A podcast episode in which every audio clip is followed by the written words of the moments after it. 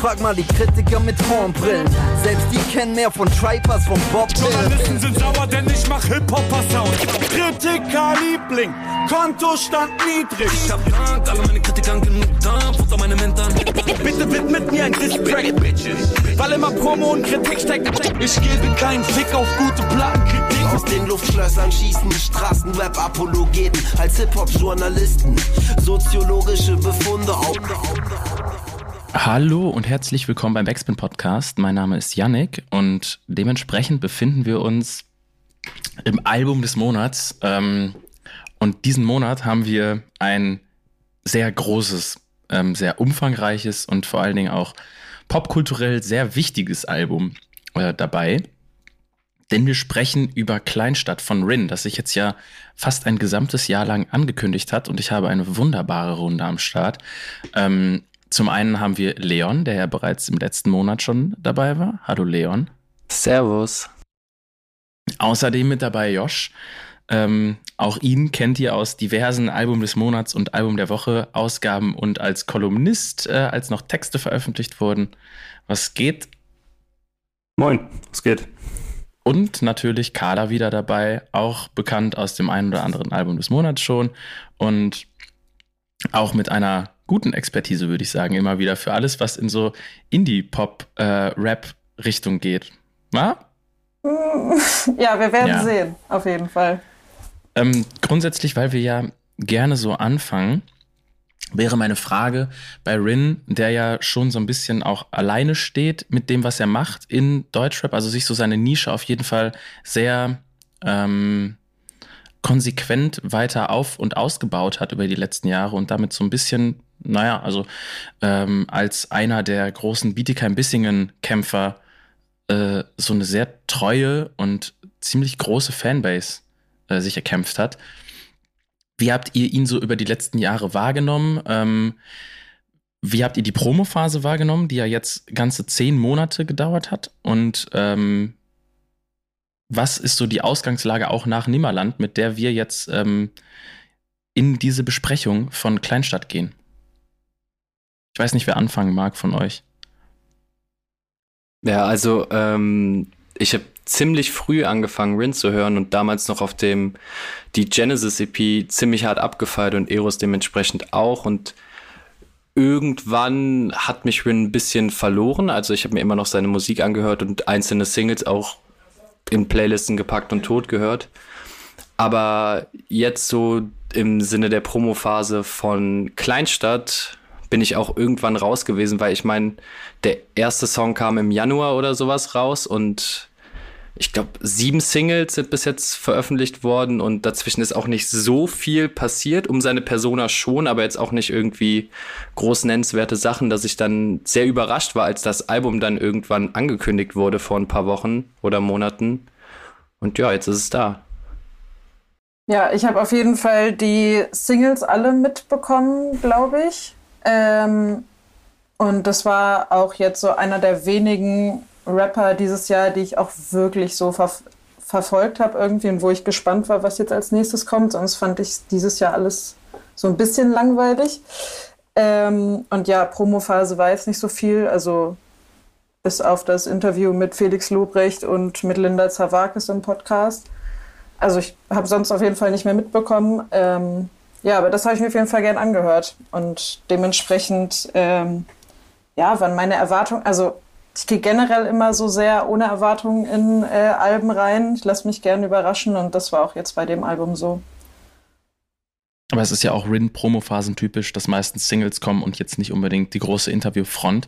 Ähm, okay. Dass wir vielleicht hier und da mit so kleinen Reportagen oder Porträts in dem einen oder anderen Feuilleton äh, Bereich rechnen können, aber dass das Ganze sonst hauptsächlich ähm, über YouTube und seinen Instagram-Account stattfindet. Ja. Es war ja auch schwer, äh, schwer zu differenzieren, was jetzt wirklich schon zum Album gehört. Also als Dirty South rauskam, habe ich das jetzt nicht als erste Albumsingle wahrgenommen, sondern ich glaube, das war auch alles so ein bisschen äh, Work in Progress, dass man irgendwie nach und nach so Songs gehabt hat. Und jetzt kam dann das Album. Ich weiß nicht, ob er von Anfang an schon vielleicht sogar fertig war oder zumindest schon die Vision so hatte. Aber für uns als Außenstehende war es ja auf jeden Fall erstmal so eine Flut an Einzelsongs, die so nach und nach kamen.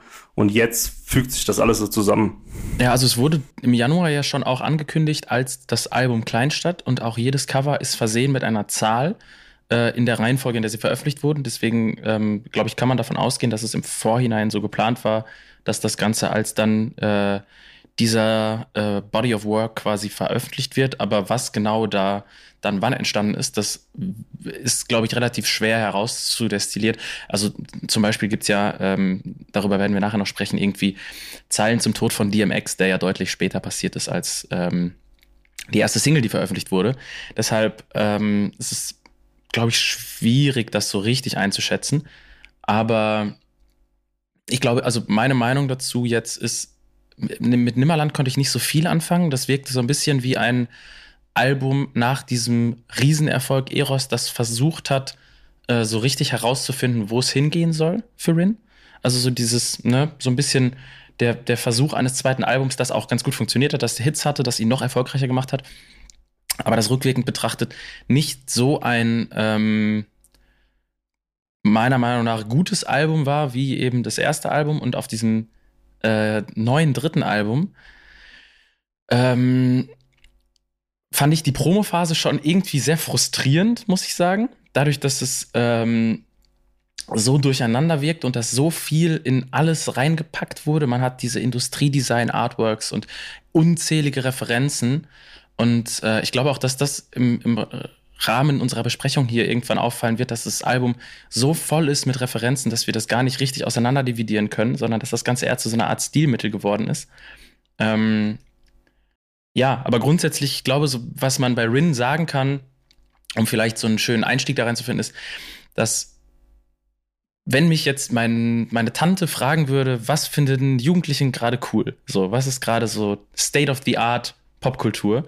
Dann könnte man eigentlich so ein Rin-Album meistens abgeben. Ähm, sogar im fast gesamten Verlauf seiner Karriere jetzt. Und es ist immer zu dem Zeitpunkt, zu dem es rausgekommen ist, so ein Rundumschlag für ähm, das, was gerade coole Jugendkultur ist. Aber nicht mal betrachtend, sondern äh, eher abbildend. Und ähm, das finde ich, macht ihn zu einem definitiv der interessantesten Leute im deutschen Mainstream, die aus dem Rap gekommen sind. Und damit würde ich jetzt auch schon in den ersten Song starten. Der heißt Jugo. Ähm, über den Titel und was da drin passiert, sprechen wir aber erst, nachdem wir diesen Song gehört haben. Rins Wurzeln liegen in Kroatien, oder? Mhm, ja. Also, soweit ich das weiß, Kroatien und ähm, Bosnien. Ah, okay. Mhm. Dann haben wir damit ja. den Songtitel als Opener quasi schon entschlüsselt. Ähm, Intros bei Rin ähm, waren ja zumindest bei den bisherigen Alben immer doch relativ klassische Intros, aber auch besondere Songs auf, den, auf dem Album. Wie ordnet ihr das Ganze hier jetzt ein? Gefällt euch das? Hm, ich finde es, also mir gefällt der Intro-Track, weil ich finde, das ist auch ein ziemlich untypischer Track für Rin, einfach auf sehr, sag ich mal, klassischen Drums irgendwie zu rappen. Aber sonst so das, dass es mich jetzt so direkt packt und mit in dieses Album nehmen will, ist jetzt auch noch nicht ganz der Fall. Aber so als kleiner Appetizer, sage ich mal, ist es schon, schon ein gutes Intro. Ich habe ja eben gesagt, dass ich ohne Erwartungen ins Album gegangen bin oder gehe. Und ich muss sagen, das Intro hat mich aber auf jeden Fall überrascht. Also ich habe irgendwie nicht mit sowas ruhigem, melancholischem direkt zum Anfang gerechnet. Und mich hat das nämlich irgendwie total eingefangen. Also ich gebe mich gern so einer gewissen Melancholie und Dramatik hin. Und äh, deswegen war das für mich ein super Einstieg und vor allem halt so relativ chillig kommt man ins Album rein. Und äh, ja, ein bisschen Wegweiser vielleicht auch, was äh, in dem Album so behandelt wird. Ja, also was das Besondere angeht, was du angesprochen hast, äh, liegt die Messlatte wegen, äh, allein wegen dem Intro von Eros natürlich utopisch hoch, ähm, als dass er das irgendwie nochmal so toppen könnte. Aber ich muss auch sagen, also als ich es angemacht habe, als der Stream das erste Mal kam und ich die ersten drei Sekunden gehört habe, wenn dann diese Drums so einsetzen, ich hatte meine Kopfhörer auf extrem laut eingestellt und hatte sofort mega Bock äh, weiterzuhören. Also das scheppert schon ziemlich geil, wenn man ähm, da irgendwie gute Kopfhörer hat oder einfach so laut dreht, wie es nur geht. Ich finde es auch sehr, sehr gut. Ähm, ähm, auch gerade als Intro dieses Albums, weil es ja so ein bisschen äh, hier und da immer wieder durchblitzt, dass er jetzt so ein bisschen diesen Kampf des Nicht-Erwachsenwerdens, das ja Nimmerland quasi als Thema hatte, ähm, scheinbar dann doch jetzt verloren hat. Denn also so, es blitzt ja irgendwie im, im Text äh, immer wieder durch, dass er sich jetzt doch mit den ernsten Angelegenheiten eines ähm, selbstständigen Musikerdaseins auseinandersetzen muss und der, ähm, der Kampf für das eigene innere Kind nicht so unbedingt ähm, geschafft werden konnte. Und das fängt dieser Song äh, als Intro, finde ich, ganz interessant ein. No further words. Gut, man muss aber auch sagen, es ist ein kurzer Song. Das Ganze geht zwei Minuten, wie fast alles auf diesem Album. Deshalb ähm, gehen wir jetzt weiter in Song Nummer zwei. Der heißt Meer, ist äh, bereits im März, glaube ich, veröffentlicht worden, also schon sehr lange auch draußen. War die zweite Single zum Album und ähm, beinhaltet ein altbekanntes Sample. Und da sprechen wir gleich drüber. Aber den Song kennen ja sowieso wahrscheinlich alle, die sich diesen Podcast anhören, schon. Inklusive uns. Also ich würde vorweg gerne mal sagen, dass der in der Top 10 meiner meistgehörten Songs dieses Jahr ist. Also ich habe den wirklich vom ersten Hören bis heute nie aufgehört, total abzufeiern. Ähm, das ist auch generell so eine Entwicklung. Also ich würde sagen, das ist fast schon langsam so eine Bewegung, die sich da im, im Deutschrap gerade so zeigt. So dieser Umweg, den äh, Rockmusik oder zumindest Elemente von äh, Rockmusik gerade nimmt, um langsam wieder populärer zu werden. Also wenn wir an seinen Label-Kollegen äh, Kinda Grey denken, an Edo Saya oder jetzt gibt es auch ganz neu so einen Newcomer, äh, Charakter. Ähm, da sieht man das halt alles, dass das so irgendwie sich alles vermischt, alles so ein bisschen wieder zurückkommt. Hier jetzt halt noch mit einem ganz bekannten Sample also ich finde echt, das ist einer der besten Songs, die Rin jemals gemacht hat, obwohl es so gar nicht das ist, was ich jemandem zeigen würde, wenn er mich fragen würde, ey, zeig mal, wie klingt denn Rin so? Das wäre nicht der Song, der mir einfallen würde.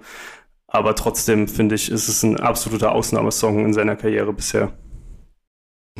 Aber das zeigt ja auch nur die künstlerische Weiterentwicklung von Rin, weil ich, ich glaube, ich werde hier auch heute ein bisschen auf Kontra stoßen, weil ich gefühlt immer noch der 17-jährige Junge bin, der die Songs über die Bros sehr feiert von Rin. Ähm, und den hat er halt irgendwie an den Nagel gehangen, was ja auch gut ist. Und jetzt irgendwie auch so eine zerreißende Liebesballade auf einem Grunge-Instrumental von ihm zu hören. Also ich weiß noch, als ich den, das erste Mal den Song gehört habe, hat es mich auf jeden Fall super unerwartet getroffen und mittlerweile bin ich so richtig in den reingewachsen und gerade beim Hören auch einfach nur, nur noch mit dem Kopf genickt die ganze Zeit. Also ja, der geht schon sehr gut rein. Ja, ich kann mich da eigentlich nur euch beiden anschließen. Also ist auf jeden Fall auch einer der Deutschrap-Releases dieses Jahr, den ich auch am meisten gehört habe. Und äh, auch nach wie vor höre, auch wenn der jetzt schon ein halbes Jahr draußen ist. Ähm, und genau das, was ich eben schon mit dem Intro angesprochen habe, so dieses so extrem Dramatische und was du, Leon, gerade auch gesagt hast, so dieses so Zerreißende, das finde ich so stark. Und ich habe, ich weiß nicht, ob ihr das auch gesehen habt, aber das war äh, Rins erster Live-Auftritt, also im Fernsehen, äh, dieser Song eben mit Giant Rooks als Liveband. Und das war auch nochmal krass. Also ja, kann ich mir schon vorstellen, wie man sich da fühlt, wenn man das live sieht. Ja, das äh, von Release. Mir hat es vom Release bis heute absolut nichts gegeben. Ähm, ich finde es, ähm, das meine ich mit der frustrierenden Promophase so ein bisschen. Ähm, klar, Nirvana ist eine wahnsinnig äh, erfolgreiche und prägende Band, aber irgendwie äh, frustriert mich bei so ähm, Samples, die so prominent in Songs genutzt werden, wenn du quasi dadurch am Ende ein Update des Originalsongs bekommst, was hier fast passiert. So. Ähm, und ähm, auch das ausgerechnet Nirvana für diese Single gesampelt wird, als so die Band, die quasi ähm, so ein bisschen als Musterbeispiel für das Ende von äh, anti-kommerzieller Jugendkultur steht, finde ich irgendwie verrückt, weil es ähm, also so äh, als als Überbau dazu wird ja häufig so ein bisschen Nirvana als die Band genannt, ähm, die gezeigt hat, dass absolut alles ähm, kommerzialisierbar ist. Sogar eine äh, antikommerzielle Haltung oder das Kämpfen gegen die Musikindustrie von der Musikindustrie als ein Marketing-Tool genutzt wurde. Was quasi so ein bisschen äh, sagt, egal wie du dich gegen Verwertungsmechanismen wehrst, du musst diesen Verwertungsmechanismen hörig sein. Und dass du dann ähm, 25 Jahre, bis ja ungefähr 25 Jahre später, einen Song, nee, 30 Jahre sogar aufs Jahr genau, glaube ich, oder? Ähm, einen Song davon nimmst, um äh, das Ganze weiterleben zu lassen, finde ich irgendwie auf eine Art und Weise grotesk, ähm, weil es für mich so diese, äh, diese Unendlichkeit von diesem postmodernen Weiterreferenzieren ähm, nochmal auf so eine ganz andere Art und Weise auf die Spitze treibt. Ähm, und ähm, so richtig funktioniert für mich der Song auch vom Vibe nicht. Also ähm, ich mag seine Performances auf ganz vielen seiner Songs, aber da äh, fehlt mir so ein bisschen die Kaltschnäuzigkeit, die dann so ein Kurt Cobain hatte auf ähm, der eigentlichen, äh, auf den eigentlichen Songs, die da halt passiert sind. Und deswegen äh, läuft das Ganze irgendwie so ein bisschen an mir vorbei. Gut, wenn man das natürlich so auseinander analysiert, ich glaube, er fand einfach Sample geil, oder? Also so Wahrscheinlich, deswegen, ja. deswegen ja. Äh, kommt das bei uns vielleicht auch anders an als bei dir. Oder ich weiß nicht, wie viel Gedanken sich jetzt die anderen darüber gemacht haben, aber ich habe mir original keinen dieser Gedanken gemacht, die du dir gemacht hast. Äh, ich, ich hatte das jetzt so auch nicht, aber wenn Yannick das so sagt, also ich, ich kann das schon fühlen, dass das so der das Song gewordene H&M Nirvana Shirt ist. Äh, so habe ich Yannick jetzt zumindest verstanden. Ähm, würde das bei Rin aber nicht so sehen, weil, ähm, weil ich glaube, dass Rin und äh, vor allem auch Alexis Troy, die, wo ich an der Stelle auch mal einen riesen Shoutout äh, rausgeben will äh, für alles, also auch was auch was sonst so noch von ihm kam dieses Jahr, ähm, wirklich unfassbarer Output gehabt. Ähm, ich glaube, die gehen da einfach mit viel mehr Respekt dran als ähm, das ist ja aber so eine Theorie, die das du jetzt das hast. Endergebnis äh, relativ, also es geht mir nicht darum, dass da irgendwas, um es ähm, gut vermarktbar zu machen, neu aufzulegen, sondern äh, ich glaube schon, dass das äh, wirklich mit einem popkulturellen und jugendkulturellen Interesse passiert und nicht aus einer kommerziellen Sicht. Aber im Endeffekt ist das ja relativ egal, weil es für ähm, mittlerweile vergleichbare Zwecke genutzt wird und sich dieses, ähm, dadurch, dass es ja immer wieder passiert, in einer ähnlichen ähm, Zirkulation. Also Nirvana erlebt ja dann vielleicht jetzt das vierte Revival seit, ähm, seit Kurt Cobain tot ist. Und das zeigt ja so ein bisschen, ähm, dass man irgendwo an einem gewissen Punkt stehen geblieben ist, weil eigentlich müsstest du ja sagen, etwas lebt, wird revivalt und dann ist es weg. So, und jetzt kommt dann, kommt es immer wieder zurück.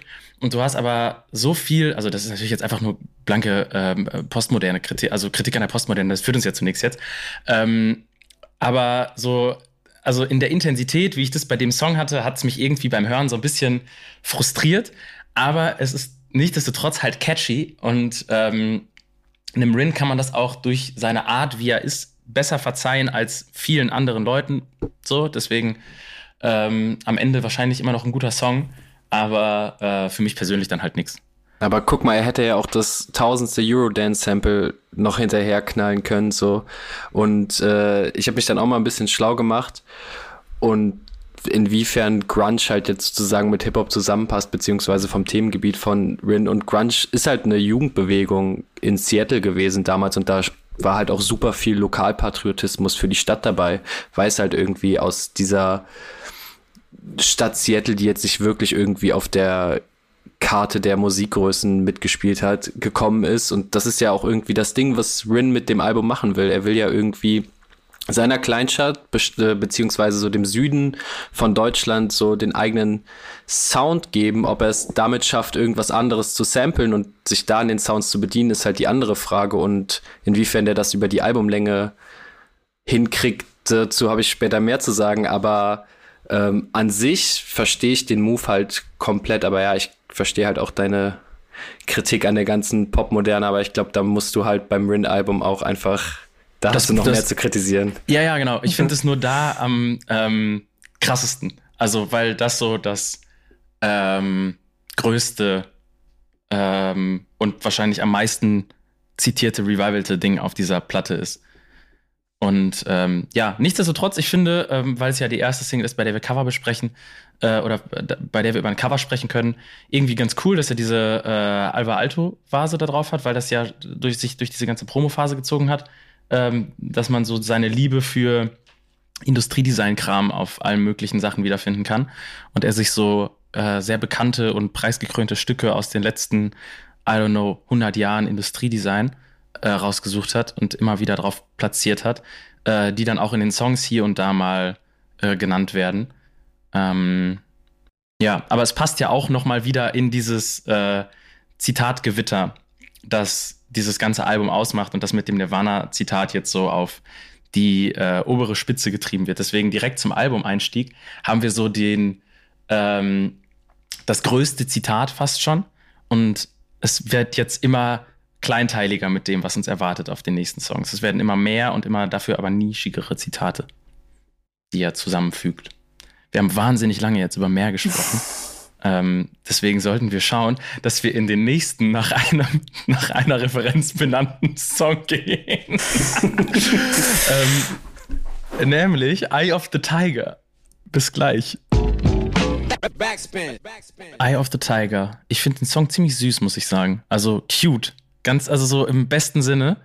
Ähm, weil er irgendwie ähm, inhaltlich natürlich irgendwie sehr viel mit Schüchternheit und Überwindung spielt. Und ähm, äh, das einfach, ja, halt cute ist. Und dieses, dieser flirrende Liedsünd im Chorus ist der Wahnsinn. Finde ich super. Steckt da eigentlich bis auf die Erwähnung noch irgendwas von Eye of the Tiger drin? Ich glaube nicht, Hat aber ich jemand denke. was gefunden? Nee, aber ich habe äh, Rocky 3 auch nicht gesehen. Also wer weiß, ob da noch irgendwelche anderen Anspielungen mit drin versteckt sind. Kann ich jetzt nichts zu sagen. Nee, tatsächlich ist das, glaube ich, auch der ach, gefühlt einzige Song auf dem Album, wo es so ein bisschen an popkulturellen Referenzen mangelt. Aber dafür habe ich ziemlich viele christliche Referenzen gefunden, die ich dann auch ziemlich spannend fand, weil Rin, ich glaube, spätestens seit dem seit dem Sado-Musikvideo, wo er das Riesenkreuz auf seiner Brust irgendwie trägt, so ist ja klar, dass Rin irgendwie bekennender Christ ist. Und ich fand eine davon ziemlich spannend und das ist, ich sag dir, du brauchst Wasser, doch du willst nicht, dass es tropft, deine Seele in der Schüssel und ich halte deinen Kopf. Und am Anfang hat's mir halt so, ja, ich dachte mir halt so, ja, okay, es geht halt irgendwie um, um Party und Feiern und ein bisschen zu viel getrunken und auf einmal hängt man halt in der Schüssel, aber tatsächlich steht das Wasser im Christentum halt für die seelische und geistige Reinigung und dann könnte man die Line halt auch so interpretieren, dass Rins gegenüber zu Gott finden muss und dann ist mir mal aufgefallen, okay, so ich glaube, wenn man sucht, findet man auch ein bisschen was in Rins Texten, weil mir eigentlich so oft nach, nachgesagt wird, dass er halt nicht die großen Themen irgendwie behandelt. Ja, es ist halt das Bild einer Taufe, ne? Ja. Er hält den, Topf über, er hält den Kopf über dem Taufbecken und dann fängt es an äh, zu dröppeln. Würde ich jetzt mal mutmaßen. Ja, und so, aber was halt auch krass ist, also ähm, ich meine, ich glaube spätestens mit, mit Kanye West äh, ist halt dieses Gott-Thema im Rap auch so omnipräsent. Ich meine, davor auch schon an einigen Stellen, aber jetzt nochmal so auf ganz, ganz großer Mainstream-Ebene. Ähm, trotzdem muss ich sagen, also in einem Deutschrap-Song das Wort Heiland zu hören, ist schon krass. Also das kenne ich sonst nur ähm, von irgendwelchen althoch althochdeutschen Texten in meinem Studium, die ich gehasst habe. Ähm, hat halt alles so ein, ich weiß, wir, wir werden ja auch noch zu den Songs kommen, wo es um, äh, um so Flex mit irgendwelchem äh, Marmorboden oder äh, irgendwelche, irgendwie so besonderes Holz kommt oder so das hat schon alles irgendwie so einen so einen geilen äh, Spießer-Vibe teilweise, dass er so ähm, irgendwie sich auch so in diesem ländlichen, kleinstädtischen Ding so voll wohlfühlt und da voll aufgeht. Und da gehört so ein ähm, so ein gut bürgerliches Christentum halt irgendwie auch dazu. Voll. Gerade in Baden-Württemberg.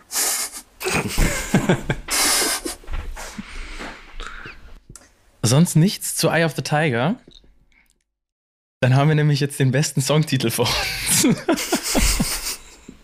denn der nächste Song, denn der nächste Song, den wir uns anhören, heißt Swiffer. Ähm, ohne Werbung machen zu wollen. Ähm, und wir hören uns Swiffer an ähm, und sprechen dann darüber, was was das Ganze mit Haushaltsartikeln zu tun hat auf diesem Rain-Album. Also wir bleiben beim Spießer-Vibe auf jeden Fall. Damit kommen wir inhaltlich ja schon so ein bisschen zum ähm, Intro auch wieder zurück. Und wir wissen jetzt auch, warum wir das Bild des Swiffers haben. Denn der Song versucht so ein bisschen seine Jugend zu entstauben. Und ähm, damit bekommen wir so ein bisschen einen Rückblick auf den Rin, den Leon so gern hat, auf den Bros Rin ähm, und wie er dazu so ein bisschen steht gerade, habe ich so das Gefühl. Ja, also das ist halt auch das Ding und das, was noch dazu kommt auf dem Album, ich komme halt selber aus einer Kleinstadt äh, und also ich weiß nicht, ob ihr das geahnt habt, aber getunter Aerox, weiß einer von euch, was ein Yamaha Aerox ist? Klar. Nope. Ja, klar. Sehr gut, sehr gut. Also Yamaha Aerox, wenn du den mit 15, 16 hattest, getuned, das ist ein Roller, du warst der krasseste in der ganzen Kleinstadt. Und als ich die Line gehört habe, so ich habe mich wirklich einfach so Flashback gefühlt mit 15. Ich konnte mir leider nie einen Yamaha Aerox leisten, hatte irgend so einen China Drissroller. Aber so die ganzen krassen Typen bei mir im Dorf, die sind auf jeden Fall auf den getunten Aerox rumgefahren und ich habe direkt wieder Flashbacks an meine jugendlichen Zeiten bekommen. Ja, voll die Flashbacks hatte ich auch, auch ohne äh, diesen Roller. Einfach so dieses, äh, lass mal, lass mal treffen, ich will labern und Bank chillen und trinken. Und äh, um diese Dorfjugend und Kleinstadtjugend, um da äh, Bill Kaulitz zu zitieren. Der hat letztens in einem Interview irgendwas gesagt, wo er über seine Autobiografie gesprochen hat und auch so Kleinstadtkrams ähm, erzählt hat und dann halt so meinte, ja, wir hatten ja nichts außer Fummeln und Drogen nehmen. Und ich finde, das kommt da irgendwie auch ganz gut rüber in dem Lied. Und da kann ich mich auch nur anschließen. Also so ist es halt, wenn man auf dem Dorf oder in einer Kleinstadt groß wird. Ich finde es vor allen Dingen unter diesem, ähm, äh, diesem Aspekt, dass es halt auf dem Album nach Nimmerland stattfindet, äh, wie beim Intro schon ziemlich interessant, weil ähm, er ja jetzt doch, dadurch, dass es der zweite melancholische Song über ähm, das eigene Erwachsenwerden ist, äh, so ein bisschen, und ich finde, das hat man auch im Interview mit Felix Lobrecht äh, so ein bisschen einfach nur generell an der Art, wie er, wie er redet und mit welchen Sachen er sich auseinandersetzt, äh, gemerkt, dass ähm, viel im Schaffensprozess dieses Albums wohl auch mit dem äh, eigenen Erwachsenen, Erwachsenendasein zu tun hat und ähm, mit der, ich sag mal, Akzeptanz davon, dass es jetzt passiert ist. Und dazu gehört natürlich auch, sich dann ähm, auf diese Art und Weise damit auseinanderzusetzen. Und da macht es auch nur Sinn, dass das Ganze halt so ein bisschen klingt, wie als hätte man ähm, einen Eros-Song in der jugendlichen Überdrehtheit einfach äh, unter Wasser gesteckt von der Produktion. Und ähm, ja, mit der spießbürgerlichen Swiffer-Referenz on top funktioniert das Ganze als ähm, so eine kleine Retrospektive aufs eigene Werk doch ziemlich gut. Ich finde die Kombination halt auch ganz geil. Also, ich hatte ja eben schon mal die Brücke dahingeschlagen. Ich will jetzt nicht die ganze Zeit Vergleiche ziehen, aber das erinnert mich halt sehr an so eine äh, Line vom Donda-Album, die mir sehr im Kopf geblieben ist. Also, es gibt ja auf Donda den Song äh, Jesus Lord.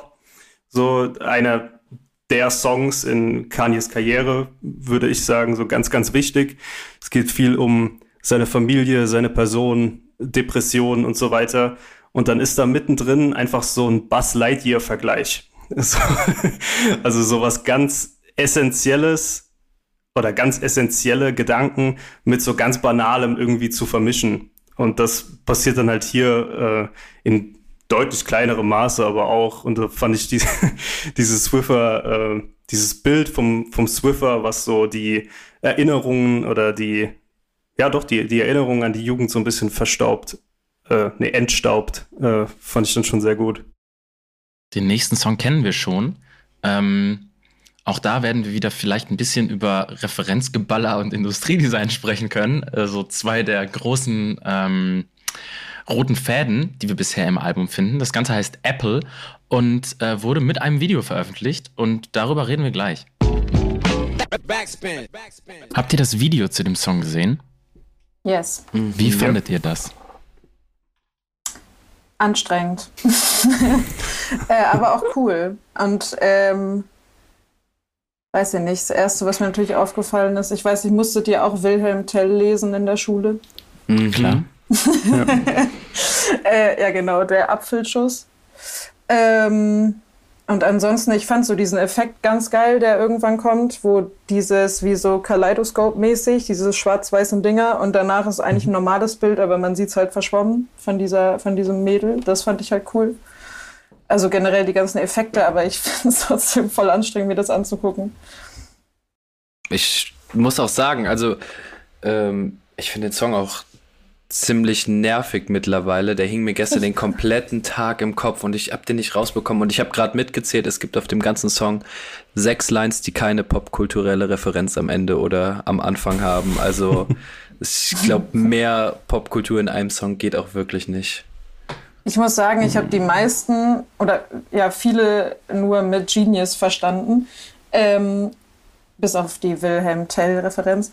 Ähm, und ich habe mich gefragt, warum mag man das eigentlich, wenn man so popkulturelle Referenzen erkennt? Also wieso freut man sich da so drüber? Habe ich mich gefragt, als ich dann eben das Video gesehen habe und so dachte, ah cool, ich habe das erkannt, das ist da und daher. Also mhm. weil man sich dann damit verbunden fühlt und weil man denkt, ich habe jetzt gerade den gleichen Gedanken, wie der auch hatte, als er das gemacht hat. Oder mhm. also dass man sich so mit eingebunden fühlt. Ja. Oder woran liegt das, dass man, dass man da so stolz drauf ist, dass man jetzt irgendwelche popkulturellen Referenzen erkennt? Das ist halt so ein ja, unendliches Frage-Antwort-Spiel am Ende. Also es führt ja ins Nichts. Quasi, wenn du es immer weiter denkst, wenn du es dann, du kannst halt, also es gibt ja diese tolle SpongeBob-Situation, ähm, in der es sich ähm, immer weiter vertieft, als sie um den Mond fliegen und es äh, mhm. in diesen Satz geht, wenn sie denken, dass wir denken, dass sie denken, dass wir denken und so weiter. Und genauso ja. kannst du ja dieses Referenzspiel auch ad absurdum ähm, führen, wenn du halt dann irgendwann die Frage stellst, aber wie ist es denn jetzt gemeint? Und ist einkalkuliert, dass man gewisse Sachen auf eine gewisse Weise versteht, wenn sie mit anderen Sachen in Verbindung in einem Song passieren, weil du davon ausgehen kannst, dass die Zeilen ja wahrscheinlich nicht einfach nur wahllos aneinandergereihte Referenzen sind, sondern dass es eine bestimmte Idee gibt, warum welche Referenz benutzt wurde. Und nur die Leute, die alles kennen und vielleicht den Hintergrund dazu auf eine Art und Weise verstehen, wie sie zusammen funktionieren, kann das dann genauso wie er auch nachvollziehen. Vielleicht gibt es auch überhaupt keinen Sinn dahinter und man wird einfach nur vorgeführt. Auch das ist möglich. Und ähm, ich verstehe voll, dass du den Song nervig findest. Aber von dem, was als Singles ausgekoppelt wurde, war das der erste, wo ich so wirklich gedacht habe, ich verstehe, was er davor hatte. So. Und dass diese Herangehensweise auch auf eine Art und Weise in den anderen Songs schon passiert ist, aber da dann ähm, so geradlinig durchgezogen wurde, dass es am Ende einfach ein richtig guter Song geworden ist. Und ich liebe diesen Synthi wieder, der den äh, C-Part macht und der dann so ähm, mhm. da rumfliert und ähm, der hat mir sehr viel Spaß bereitet, dieser Song, muss ich sagen. Von den Singles am meisten auch. Ja, es ist bei mir so ziemlich das Gegenteil. Also, ich finde, das ist cooles easy listening so. Das stört mich auch nicht. Ich fand es jetzt auch im Albumkontext nochmal anders. Aber das war keine Single, zu der ich so wirklich ähm, zurückgekehrt bin. Ich kann mir vorstellen, dass sich das vielleicht irgendwann noch ändert. Also meine Lieblingssongs von Eros, die wechseln zum Beispiel bis heute noch. Äh, da kommt immer mal wieder was, was ich dann wieder entdecke oder so. Ähm, ich weiß es nicht, aber das hier war irgendwie. Ich glaube, es war mir ein bisschen zu einfach oder zu stumpf. Auch was dann die Art und Weise angeht, wie die, äh, wie die Referenzen so gesetzt sind. Ich finde es am Ende einfach nur sehr konsequent in diesem Fall. Und ähm, mhm. das, das macht mir dann Spaß, weil das so, ähm, es gibt eine Idee und ähm, im Prinzip ist es ja auch wieder einfach nur ein ähm, Love-Song geworden ähm, über mhm so eine Liebe, die nicht so richtig in Gang kommen will, weil man äh, sich versteckt hinter diesen popkulturellen Referenzen, weil man ja die bunte Hülle hat, was er ja auch da tut.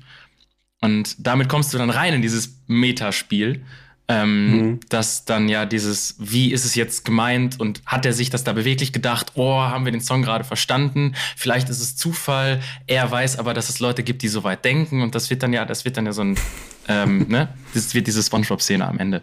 Aber und ja.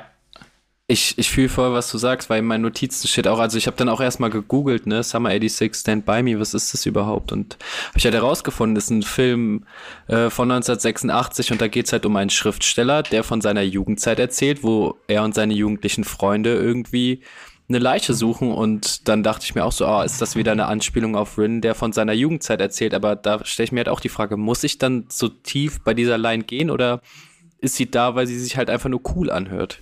Das ist ja das Problem, was man an dieser Zitatkultur irgendwann hat, dass es, ähm, dass es einfach äh, nur noch absurd wird.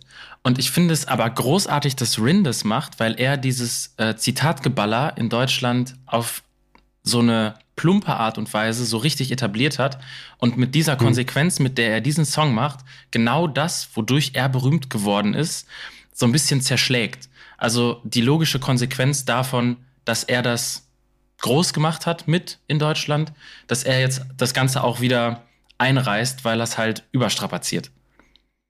Hm. Ja, also so richtig plump war es ja wirklich auf äh, Planet Megatron. Äh, das war ja wirklich einfach nur, wir sind im Auto, hören Bucker Not Nice. Dann nächster Part, äh, es läuft All of the Lights oder irgendwie sowas. Ähm, und da muss ich aber sagen, ich finde, das hat irgendwie noch besser funktioniert. Also, obwohl es so, so stumpf war. Also für mich zumindest hat es besser funktioniert, weil er es irgendwie geschafft hat, durch, die, durch diese reinen Erwähnungen. Also er hat ja dann nicht viel gemacht mit so einem Bucker Not Nice Song oder so. Ähm, hat es dann irgendwie aber trotzdem geschafft, immer so einen kleinen Vibe davon ähm, quasi an sich zu reißen und äh, auf den Song wie so ein wie so ein Sticker so drauf zu kleben, dass das dann in dem Moment, äh, dass man das dann irgendwie so fühlt, wenn man denn den Song kennt. Wenn man, da sind wir wieder bei Carla, wenn man zu diesem elitären Kreis gehört, der diese Referenzen alle versteht.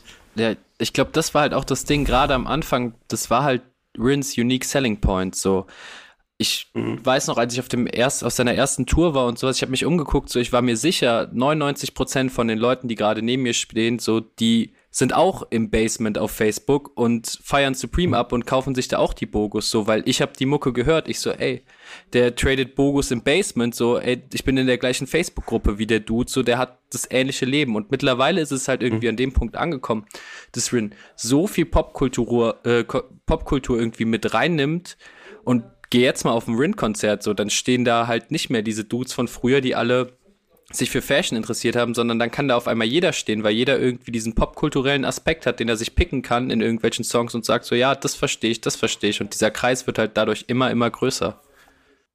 Ich glaube, dass das Ganze am Ende, und das ist äh, vielleicht jetzt als Abschluss zu Apple, wenn ihr nichts mehr habt, äh, damit wir nicht zu weit jetzt reingehen, aber dass das auch viel mit der Art, wie Zeitgeist im Internet gerade im Moment funktioniert, zu tun hat. Ähm, und wenn man das vielleicht auf so Social Media übertragen möchte, dann funktioniert das, was bei Simba sich dann in Songs anhört wie eine Twitter-Timeline. Hier bei Rin so wie das, wir haben im letzten Album des Monats äh, viel über so Archive-Fashion gesprochen. Und ähm, man hat ja so in den letzten zwei Jahren einen krassen Boom von diesen Instagram Moodboard Pages gehabt, die halt so Popkulturarchive sich aufgebaut haben und so jeden Tag 25 Postings von irgendwelchen iconic Fits und Bildern von Künstlern und Live-Auftritten, Mitschnitten und sowas reposten, was so im Prinzip die Kern-DNA von vielleicht so Komplex irgendwann mal war, nur ohne den journalistischen, ähm, sag ich mal, das, ohne das journalistische Beiwerk, das Ganze irgendwie aufzuarbeiten. Und das passiert in Rins Musik im Moment. Das, was so da als Social Media ähm, quasi trendhaft äh, über die letzten Jahre immer größer geworden ist, nämlich dieses äh, popkulturelle Archivtum, dass du die ganze Zeit zugeballert wirst mit das gibt's noch, das gibt's noch, das gibt's noch, das gibt's noch, das gibt's noch, das gibt's noch und das hast du auch noch nicht gesehen und das kennst du auch noch nicht. Ähm, aber das ist alles schon mal passiert und ähm, das Ganze wird aber so aus dem Kontext genommen, dass du halt nur noch das Bild aus dem Moment hast und nicht ähm, den Weg dahin und die gesamte Künstlerdiskografie oder warum jetzt ein Werk von irgendwem irgendwo besonders war, sondern es wird halt einfach gesammelt auf einer Plattform ohne einen roten Faden. Und genau das, diese, diese Überreizung von Referenzkultur passiert hier großartig, finde ich. Ich glaube, ich habe uns gerade alle ins Nichts geredet. Es tut mir leid. Alles gut. Dann gehen wir jetzt weiter ähm, zu Star Stunner und ähm, werden uns gleich ein bisschen über Rap unterhalten. Josh, eine Frage an dich. Ist es der Gunshot-Sound aus äh, Zane Lowe's Radiosendung? Es hört sich einfach genauso an wie dieser ewig lange Gunshot. Gute Frage, aber weiß ich, die Apple Connection ist ja da. Vielleicht war das nur ein Büro weiter, dass man ihn bekommen hat. Kann gut sein, ja. Aber auf jeden Fall möchte ich schon mal sagen, also Five Star Stunner ist ein so schlechtes Album, was es definitiv nicht verdient hat, einen so geilen Track als Hommage zu bekommen. Also äh, Birdman, also so sein, sein Lebenswerk in allen Ehren, aber als Rapper hat er es einfach nicht drauf.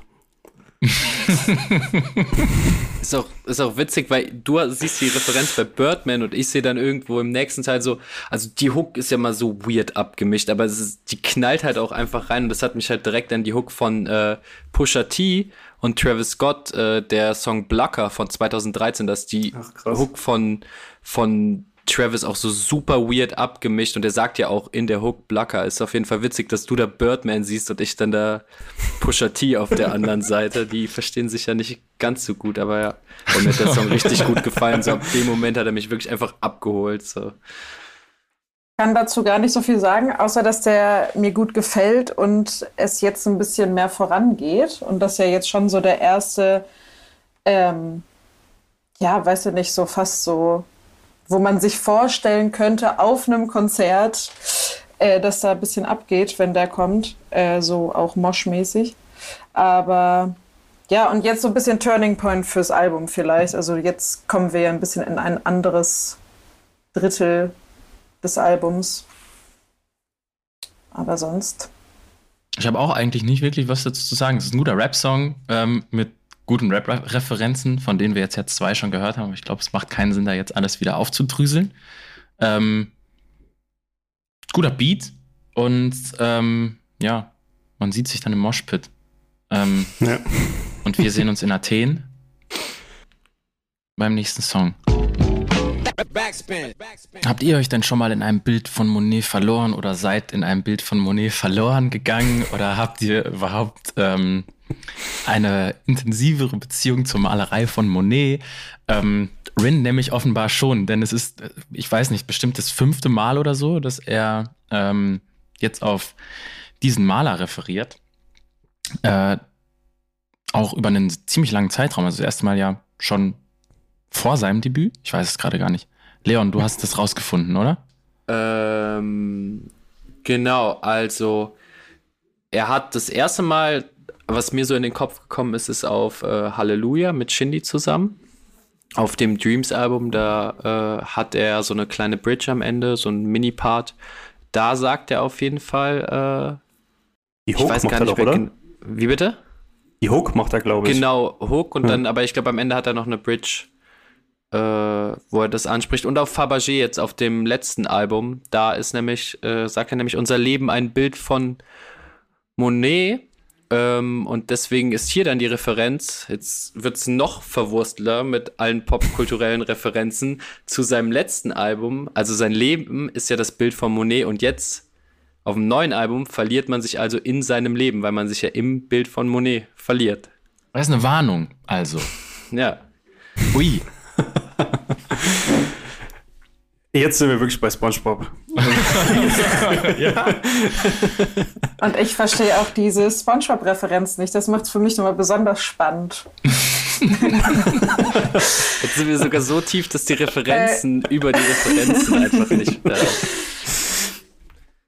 Kann mich von euch jemand ins äh, Schmidt-Boot holen, weil ich habe natürlich den Namen jetzt viel in den letzten Monaten gesehen und gelesen und so, aber wo jetzt dieser ich sage jetzt einfach mal Hype um diesen Mann herkommt. Ähm, das könnt ihr mir vielleicht erklären, weil ich habe ehrlich gesagt mich da noch nicht so wirklich mit beschäftigt. Ähm, also Schmidt ist äh, seit, ich glaube letztes Jahr hat er seine Debüt-EP Gift rausgebracht, oder? Und ist auch beim gleichen, also ich glaube, er ist nicht bei Division gesigned.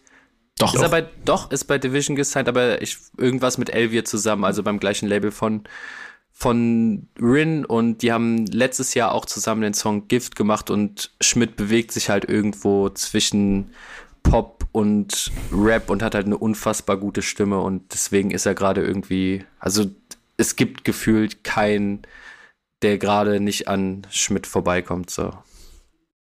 Hm. Ja. ja, also der war vorher, ähm, war er Sänger einer Oh je, Yannick, wie würdest du sie nennen? Elektro, Elektro Dancehall, keine Ahnung. Elektro das ist schwer, ne? Also, ja. also es gab halt eine ne Band, die hieß Rakete. Mischung ähm, aus Deichkind und Kraftklub vom Sound, so wenn man es mal ganz, platt, ganz platt in Referenzen packen will. Also es ist laut, wuchtig und mit so, mit so einer Prise Indie-Rock. Ja, okay. So könnte man es sagen. Und ähm, die haben sich dann aufgelöst äh, letztes Jahr. Und seitdem war Schmidt auch so ein bisschen so, also ich glaube, der ist viel, viel vernetzter, als man so denkt, weil es gibt dann jetzt ganz viele Fotos mit anderen Leuten, also mit Megalo, mit Jessin, er war auf einer EP von Mayan drauf, er war schon mit Haftbefehl im Studio, hat ja da auch diese Hook dann später gemacht und sowas. Also irgendwie. Hat mit Till Lindemann geschrieben. Stimmt. Unter anderem auch. Ja. Ja, also, also, richtig, richtig krass irgendwie, wo der schon überall war und wer ihn so alles kennt. Und ich glaube, glaube, bei Schmidt ist echt so das Ding, wer ihn kennt, findet ihn extrem gut. Und äh, der Rest muss halt noch dahin kommen, dass man ihn kennt. Also irgendwie war ich auch sehr, sehr angetan von seiner EP. Die kam auch, glaube ich, dieses Jahr erst raus, irgendwann. Also Anfang des Jahres auf jeden Fall. Und da war ja dann auch die, sag mal, die Single, die dann so ein bisschen den Hype äh, ausgelöst hat, dass man sich seinen Solokram angehört hat, war ja dann auch der Song mit äh, Rin, äh, Gift. War ja so ein kleiner Hit. Und ja, ich finde hier jetzt auch, also ähm, habe ich sehr gefreut, dass er überhaupt auf dem Album war. Ähm, ist ja, glaube ich, alles noch nicht so bekannt gewesen, ne? Was? Da hat er das, dass Schmidt auf dem Album ist. Das wissen, Aber auch nicht. Ist im Vorhinein, glaube ich, nicht angekündigt worden, nee. Ja. Deswegen, also habe ich mich sehr gefreut und er wertet halt tatsächlich jeden Song auf, wo er drauf ist. Also das ist bisher, abgesehen von Mehr, den ich jetzt vorhin genug gelobt habe und der halt schon viel älter ist, ist das so im bisherigen Albumprozess wirklich mein absoluter Favorit. Finde den sehr, sehr stark. Das Vocal Sample hört sich auch sehr an, als wäre es einfach ein Schmidt-Sample. Deswegen gut möglich, dass es einfach eine Vocalaufnahme von ihm ist. Ich bin noch nicht ganz auf dem Hype-Train angekommen, äh, habe auch noch nicht so eine richtige Meinung zu ihm äh, und seiner Musik, aber äh, auch nicht zu diesem Song. Deswegen. ja, da sind wir schon mal zwei. Äh, geht mir ähnlich mit beidem. Schießt ganz gut an mir vorbei. Ich mag diesen Halftime Drum Break am Ende noch. Ist cool, aber ähm, ich muss mir den noch ein paar Mal anhören. Ich habe auch jetzt gerade beim Hören zu wenig auf den Text geachtet, um das irgendwie vernünftig wahrnehmen zu können, einordnen zu können. Ähm, Ich ja. mag halt so ein bisschen äh, die, also langsam geht es ja ein bisschen los mit den so etwas arroganteren Lines, die aber auf jeden Fall eher so humorvoll sind. Jetzt nicht so Shindy-arrogant, sondern ist ja schon ein Unterschied. Äh, zum Beispiel sowas wie, hole ich Geld von der Bank, meine ich Lifting oder so. Das finde ich halt super funny. Oder wie er den, weiß ich nicht so, was er für Worte benutzt, um zu beschreiben, dass er einen Mercedes hat. Also dann, wie er dann irgendwie das, äh, den Mercedes-Stern beschreibt und die Innenausstattung und so, sowas finde ich schon cool. Ähm, und halt so ein bisschen, ja, anderes Flexen, weiß ich nicht, finde ich gut. Er ist am Ende ja auch einfach in Deutschrap eher so der Good Guy und da muss man sich halt auch Gedanken darüber machen, wie man ähm, angemessen flext, wenn man eigentlich eher so, er halt nett ist und ähm, äh, vielleicht gar nicht so viel ähm, Arroganz in seiner Künstlerperson trägt. Ähm, deswegen, das funktioniert halt auf so eine sehr flapsige Art und Weise häufig auch. Und das macht auch mir Spaß auf jeden Fall. Bin ich bei dir. Ich glaube aber, damit haben wir äh, zu Athen alles gesagt und von einer realen Stadt geht es jetzt in eine fiktive Stadt und wir hören uns San Andreas an. Bevor wir uns über den Song und das Video unterhalten, muss ich mich natürlich korrigieren. Ähm, da hat mich gerade Popkultur hops genommen. Es gibt die Stadt San Andreas in Kalifornien wirklich. Ähm, sie hat nur nichts mit dem äh, LA nachempfundenen Los Santos aus GTA zu tun, sondern äh, ist einfach in der Nähe von Sacramento in der Wüste. Aber äh, es ist keine erfundene Stadt. Da habe ich gerade kurz an mir zweifeln müssen. Wollte dich auch schon rügen, weil du nicht ja. Los Santos gesagt hast. Ja. Aber ich weiß nicht, bist du auch in Los Santos aufgewachsen? Also ich würde es auf jeden Fall so als, weiß ich, Zweitwohnsitz, würde ich es mal anmelden für meine Kindheit. Viel Zeit verbracht auf jeden Fall, jo. ja. Was macht der Song mit euch? Der ist als Single ausgekoppelt worden. Ähm, wie habt ihr den gehört, als er rausgekommen ist? Wie hört ihr ihn jetzt? Wie hört ihr ihn im Album? Ich liebe den. also ich habe echt ein bisschen Angst, dass ich mir den überhöre, aber es ist noch nicht passiert und der ist ja schon lange draußen und ich kann den sehr, sehr viel hören. Ich finde das so ein kranker Ohrwurm einfach und ich finde es bis jetzt zumindest noch sehr angenehm, ähm, dass der dieses Ohrwurmpotenzial hat. Ähm, ja, ich weiß nicht, ich feiere den. Also sehr viel mehr kann ich dazu gar nicht sagen. Der löst halt schon so sehr konkrete Bilder bei mir aus. Ich habe das äh, Musikvideo überhaupt nicht im Kopf gerade, aber so mein eigenes Musikvideo, was äh, wie ich es dazu gedreht hätte, auf jeden Fall. Und ähm, ja, einfach guter Cruiser-Song. Finde ich super.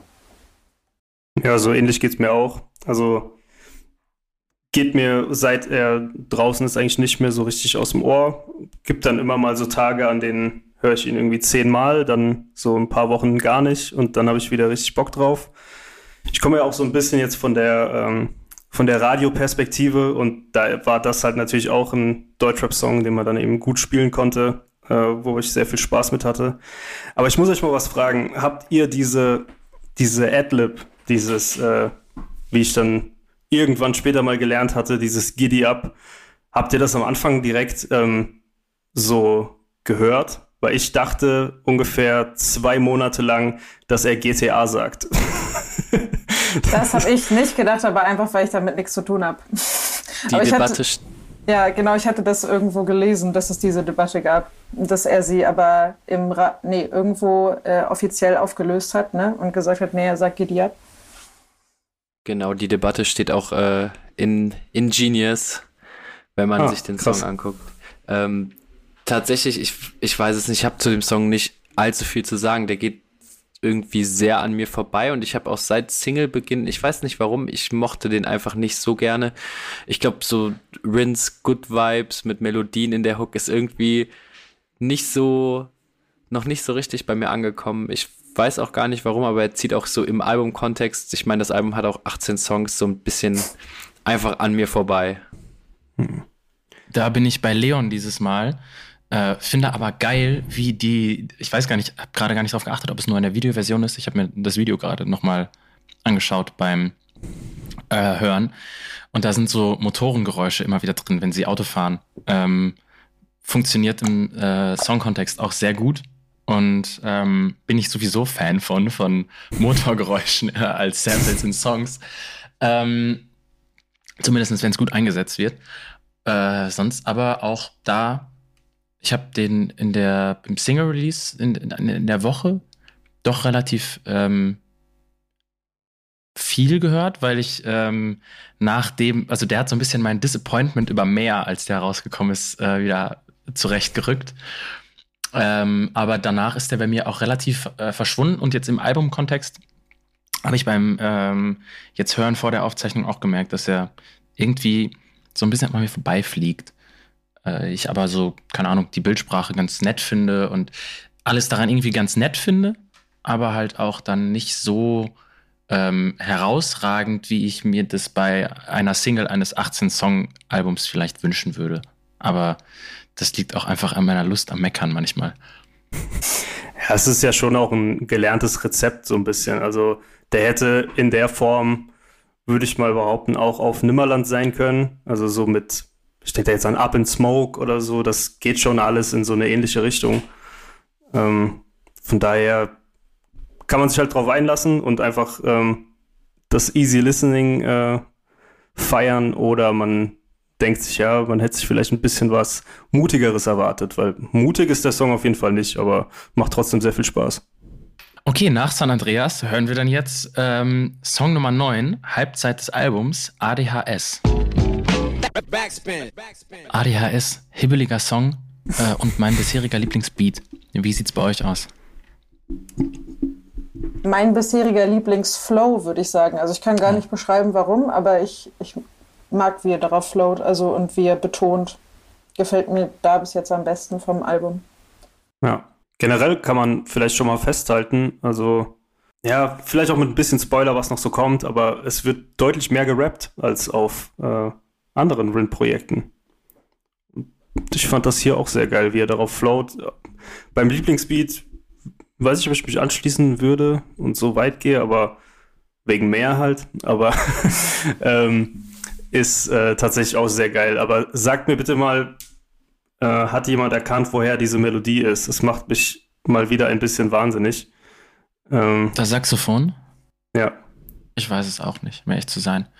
Ähm, ich habe sogar schon Shazam probiert, hat alles nicht funktioniert. Aber kenne ich ja von äh, Projekten, bei denen Alexis Troy irgendwie dabei war. Yannick und ich hatten schon sehr viele Gespräche über das Kinder Grey Album, weil ich mir Dinge nicht eingefallen sind. Ähm, aber ja. Auf jeden ich Fall, mag, ja, bitte? Äh, ich mag den Song tatsächlich auch sehr gerne. Ich finde auch so einfach im Allgemeinen so das Konzept vom Song, so mit dem Verlangen nach Aufmerksamkeit und Rin, wie er dann irgendwie erzählt, das von seinen ganzen Reichtümern, die er zu Hause hat, die ihn dann doch nicht so glücklich machen, was man auf dem Album sehr, sehr oft irgendwie mitkriegt. Ich mag's.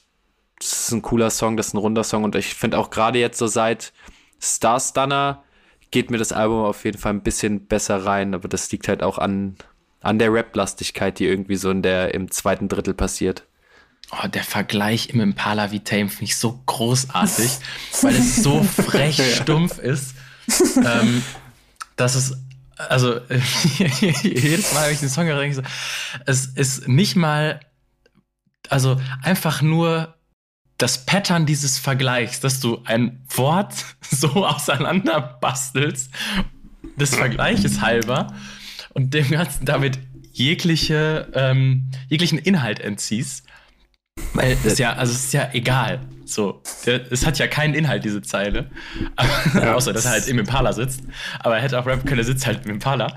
Ähm, also ein, eine krasse Zeile. Das ist, das ist schon fast so Moneyboy-Level, wenn er so rappt, mein ja. Auto heißt Martin und Vorname Aston. Ja. Das ist ungefähr so, so diese ganz, die, diese Vergleiche, die so, so dumm gut sind. Also wirklich dumm gut. Ja, ich dachte an äh, Harry Quintana tatsächlich. Ich dachte, wenn Rindy es nicht gebracht hätte, wäre die irgendwann von Harry Quintana noch gekommen. Aber die ist wirklich sehr großartig. sehr gut flowen. Ich mag auch die Zeile, denkst du bist, äh, du denkst, ich bin ein Mann, doch ich bin eigentlich ein Kind, weil es auch wieder schön in dieses äh, Narrativ, das sich so über die letzten Alben spannt, äh, einfügt. Und ähm, äh, ja, man ja mit ADHS grundsätzlich auch eher Kinder äh, assoziiert, obwohl es ja auch ähm, bei Erwachsenen eine wahrscheinlich zu selten diagnostizierte Krankheit ist für das, wie es auftritt. Aber ähm, naja, nichtsdestotrotz ähm, haben wir äh, Song Nummer 10, denn wir sind schon sehr lange dabei und wir haben immer noch das halbe Album vor uns. Deswegen würde ich jetzt zu Money on My Mind weitergehen, denn ähm, ja, offenbar wichtige Motivation hinter diesem Album auch. Song Nummer 10. Wie wir den gerade alle äh, auf unseren kleinen Kacheln hier zusammen gehört haben, ähm, sagt mir, dass das Fazit einstimmig ausfällt zu diesem Song. Hip-Hop-Romantik, ne? Bisschen ja. lachen, bisschen Stankface, oh, Kopfnicken. Heftiger Song. Richtig, richtig heftiger Song. Ich liebe diesen Song so sehr, das ist auch definitiv mein Lieblingssong vom Album. Und ich habe auch, als ich mich am Wochenende rangesetzt habe, ich habe immer zuerst den Song gehört, bevor ich mir das Album angehört habe. Ich finde den so dumm gut, der geht so nach vorne und auch so die Referenzen, die jetzt hier gedroppt werden, sind so richtig als hätte, keine Ahnung, als hätte Rin mich angerufen und gefragt, so, was soll ich dir für Referenzen geben für den Song? Auch so, so äh, zerlegt den Benzer in der Straße wie bei Otis und dann setzen einfach so die kompletten Drums und sowas ein. Es geht und die kommen wieder rein und der Song hat so einen Drive, ich finde den einfach nur unfassbar nice. Es ist genau der Rin, den ich hören will. Ja. Richtig geil. Ich finde, das zeigt auch so seine, seine Entwicklung. Also, ich meine, hier macht er sich jetzt drüber lustig, dass Leute irgendwie Prada kaufen und sagt so, ey, ich habe hier äh, Eigentumshäuser und so. Also ähm, das ist dann wieder dieser, dieser bürgerliche Flex, den er jetzt so hat. Ähm, und früher war er ja so voll der Fashion Dude. Also zu Zeiten von Eros war er ja so das Abziehbild für irgendwie, äh, ich interessiere mich nur noch für Klamotten oder sowas und Rap wäre so inhaltsleer und was weiß ich was. Dass sich das jetzt so geändert hat und er das jetzt äh, in der Musik so auch verarbeitet, finde ich sehr interessant. Und was mir auch ähm, positiv aufgefallen ist oder generell au aufgefallen ist, war diese Aral-Line. Äh, die fand ich sehr interessant, weil wir dann hier, also ich meine, Wocheneinkauf an der Aral zu machen, ist jetzt nicht die ähm, verantwortungs vollste Entscheidung, die man so treffen kann. so, äh, und trotzdem haben wir ja aber hier die ganze Zeit, sprechen wir ja schon darüber, dass er irgendwie erwachsener geworden ist, dass äh, sich Dinge irgendwie verändert haben. Aber trotzdem haben wir dann auch immer wieder diese Backflashes ähm, zu seiner Jugendzeit. Und hier ist dann so ein bisschen so, ja, also ich habe mich schon verändert, so äh, mein, mein Haus hat jetzt einen Garten und ich mähe auch mal den Rasen und sowas aber irgendwie bin ich schon noch ein Kind und oder irgendwie immer noch Atze so äh, und kauf dann bei der Aral ein und wir hängen immer noch so rum wie früher. Das, also ich, ich mag einfach diese, diese Ambivalenz, die da drin ist, weil es halt am Ende nie so, äh, so schwarz-weiß ist, sondern man hat halt immer irgendwie noch beides in sich und das geht auch nie wirklich weg, wenn man mal so äh, drauf war, wie er früher drauf war. Ja, er hat sozialen Aufstieg auf jeden Fall einigermaßen verstanden. So. äh, ist ja wahrscheinlich dann auch die äh, sehr äh, popkulturell fame Aral, an der schon ähm, auch das ein oder andere Shindy-Ansagevideo von Rin gedreht wurde. Ich weiß nicht, ein oder zwei gibt es davon ja. Wie sie ja. so irgendwelche ähm, Ankündigungen für, was weiß ich, äh, vor dieser Aral drehen. Ja, da spielt sich auch die, die Shindy-Biografie fast ausschließlich ab. Also, falls ihr das Buch gelesen habt, äh, da geht es eigentlich ganz oft darum, dass er sich mit seinen Kumpels trifft und man steht einfach nur an der Aral rum. das ist vielleicht die Aral in Deutschland, wo du die, die höchste Wahrscheinlichkeit hast, einen Rapper zu treffen. Ja, definitiv. Carla, deine Meinung zu Money on ja, My Mind? Ich kann mich da eigentlich nur anschließen. Also bei mir löst der Track alles aus, was ihr gesagt habt. Und ganz kurz, dieses, ich meine, es wurde schon auf sehr vielen Tracks äh, jemals so aha, aha gemacht. Aber ich finde, das klingt halt ganz genau wie das von Umbrella von Rihanna am Anfang. Also ich habe, als ich das, das, als ich das das erste Mal gehört habe und dieses aha, aha kam, habe ich so die ganze Zeit darauf gewartet, Good Girl Gone Bad, Rihanna. Es, es, ist generell auch, ja, also natürlich mit der Otis-Line, es ist schon viel Jigger-Vibe auch in, in dem Song. Äh, mhm. Äh, wie er rappt und so auch. Ja. Finde ich gut. Fortsetzung von Vintage. Stimmt. Vielleicht. Das ist ja schon, schon seine erste Liebesbekundung äh, in die Richtung ja. gewesen. krass, dass wir äh, bei Song Nummer 10 uns zum ersten Mal einig sind, äh, was den Song angeht. Aber ja, Wir sind halt immer noch alle Hip-Hop, ne? ja. Ja, wahrscheinlich ist das so der, der Nenner, wo man dann Ja. einfach sagt, so, ah, fuck it, einfach. Ähm, kriegt man einen mit. Sure Shot Nummer. Und das bleibt bei Rap, aber den nächsten Rap-Song kennen wir schon. Diesmal hören wir Sado. Der wurde schon ausgekoppelt vorher. Habt ihr die Color Sessions zu dem Ganzen gesehen? Ja, ne, wir haben eben schon drüber gesprochen. Stimmt. Hm. Ja, auf jeden Fall. Ich fand es interessant dann, also gerade wenn man jetzt so den Rest des Albums gehört hat, dass er ausgerechnet den Song für Colors genommen hat. Äh, also er hätte ja auch irgendwas so Indie-mäßigeres oder, wisst ihr, was ich meine? So, das passt ja auch so sehr zu Colors. Aber hat sich dann halt dafür entschieden, so den Song zu nehmen, wo es, glaube ich, am meisten einfach nur ums Rappen und Flexen geht. Ähm, ja, finde ich geil. Also ich merke das halt bei ihm immer. Also das gab ja auch dieses äh, mittlerweile wirklich legendäre äh, Outro auf Planet Megatron, wo, wo ich schon so das Gefühl habe, er sieht da auch noch etwas oder er sieht es so, dass er noch was zu beweisen hätte, was dieses Rap-Ding angeht. Also da hört man immer so einen Hunger raus, dass er wirklich, dass ihn das stört, wenn Leute irgendwie behaupten, er hätte nichts mit Rap zu tun oder er könnte nicht rappen oder würde ja nur rumsingen oder was weiß ich was, diese ignoranten Kommentare, die es halt so gibt. Und das macht dann immer Spaß, wenn er sich dann so in seiner MC-Ehre gepackt fühlt und ähm, dann mal loslegt. Feier den Song sehr.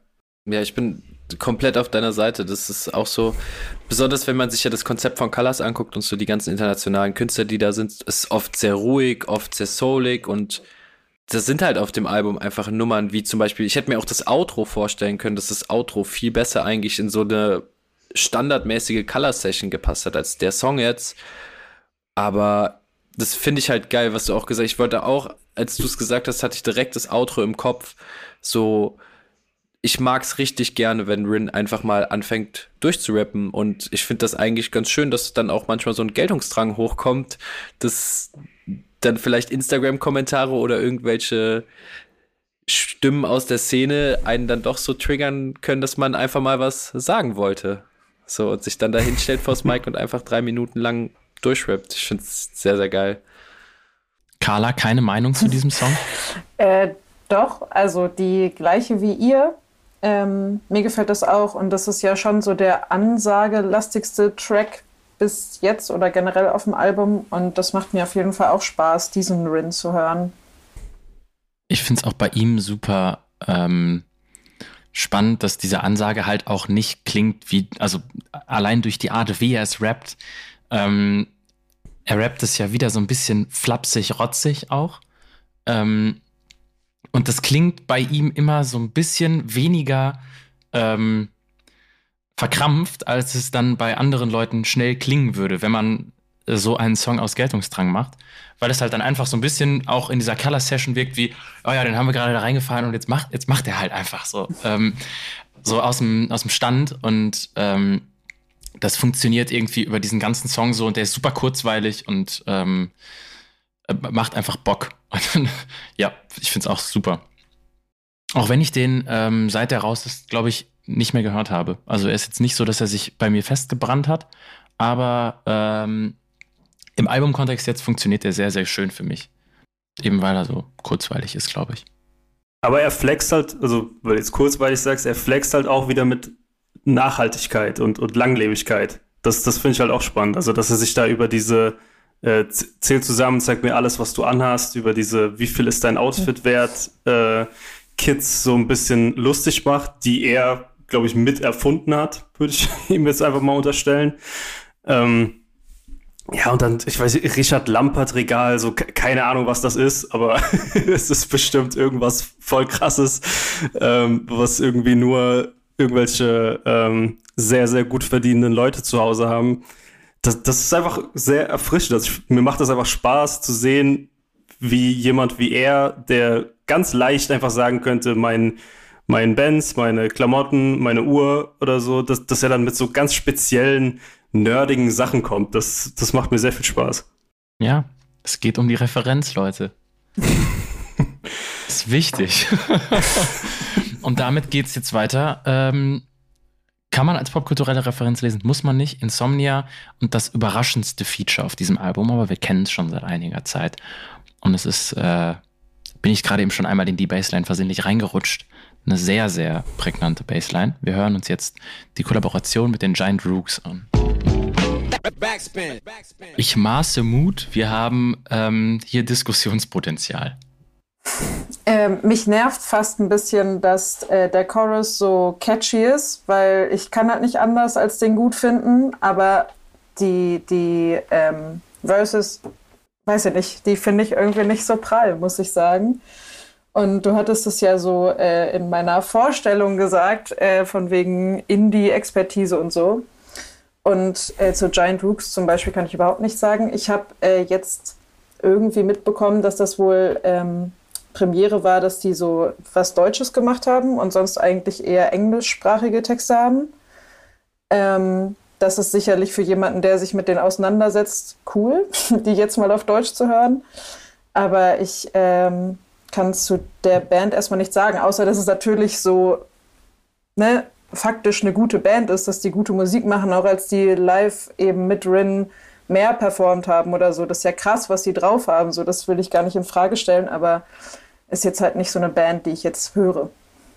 Ich finde die Verses auch so fürchterlich, muss ich ganz ehrlich sagen. Also nicht mal, nur so, nicht so, ich, äh, sowohl von, von Frederik Graber als auch von Rind, ich habe nur so ein riesiges Fragezeichen auf der Stirn.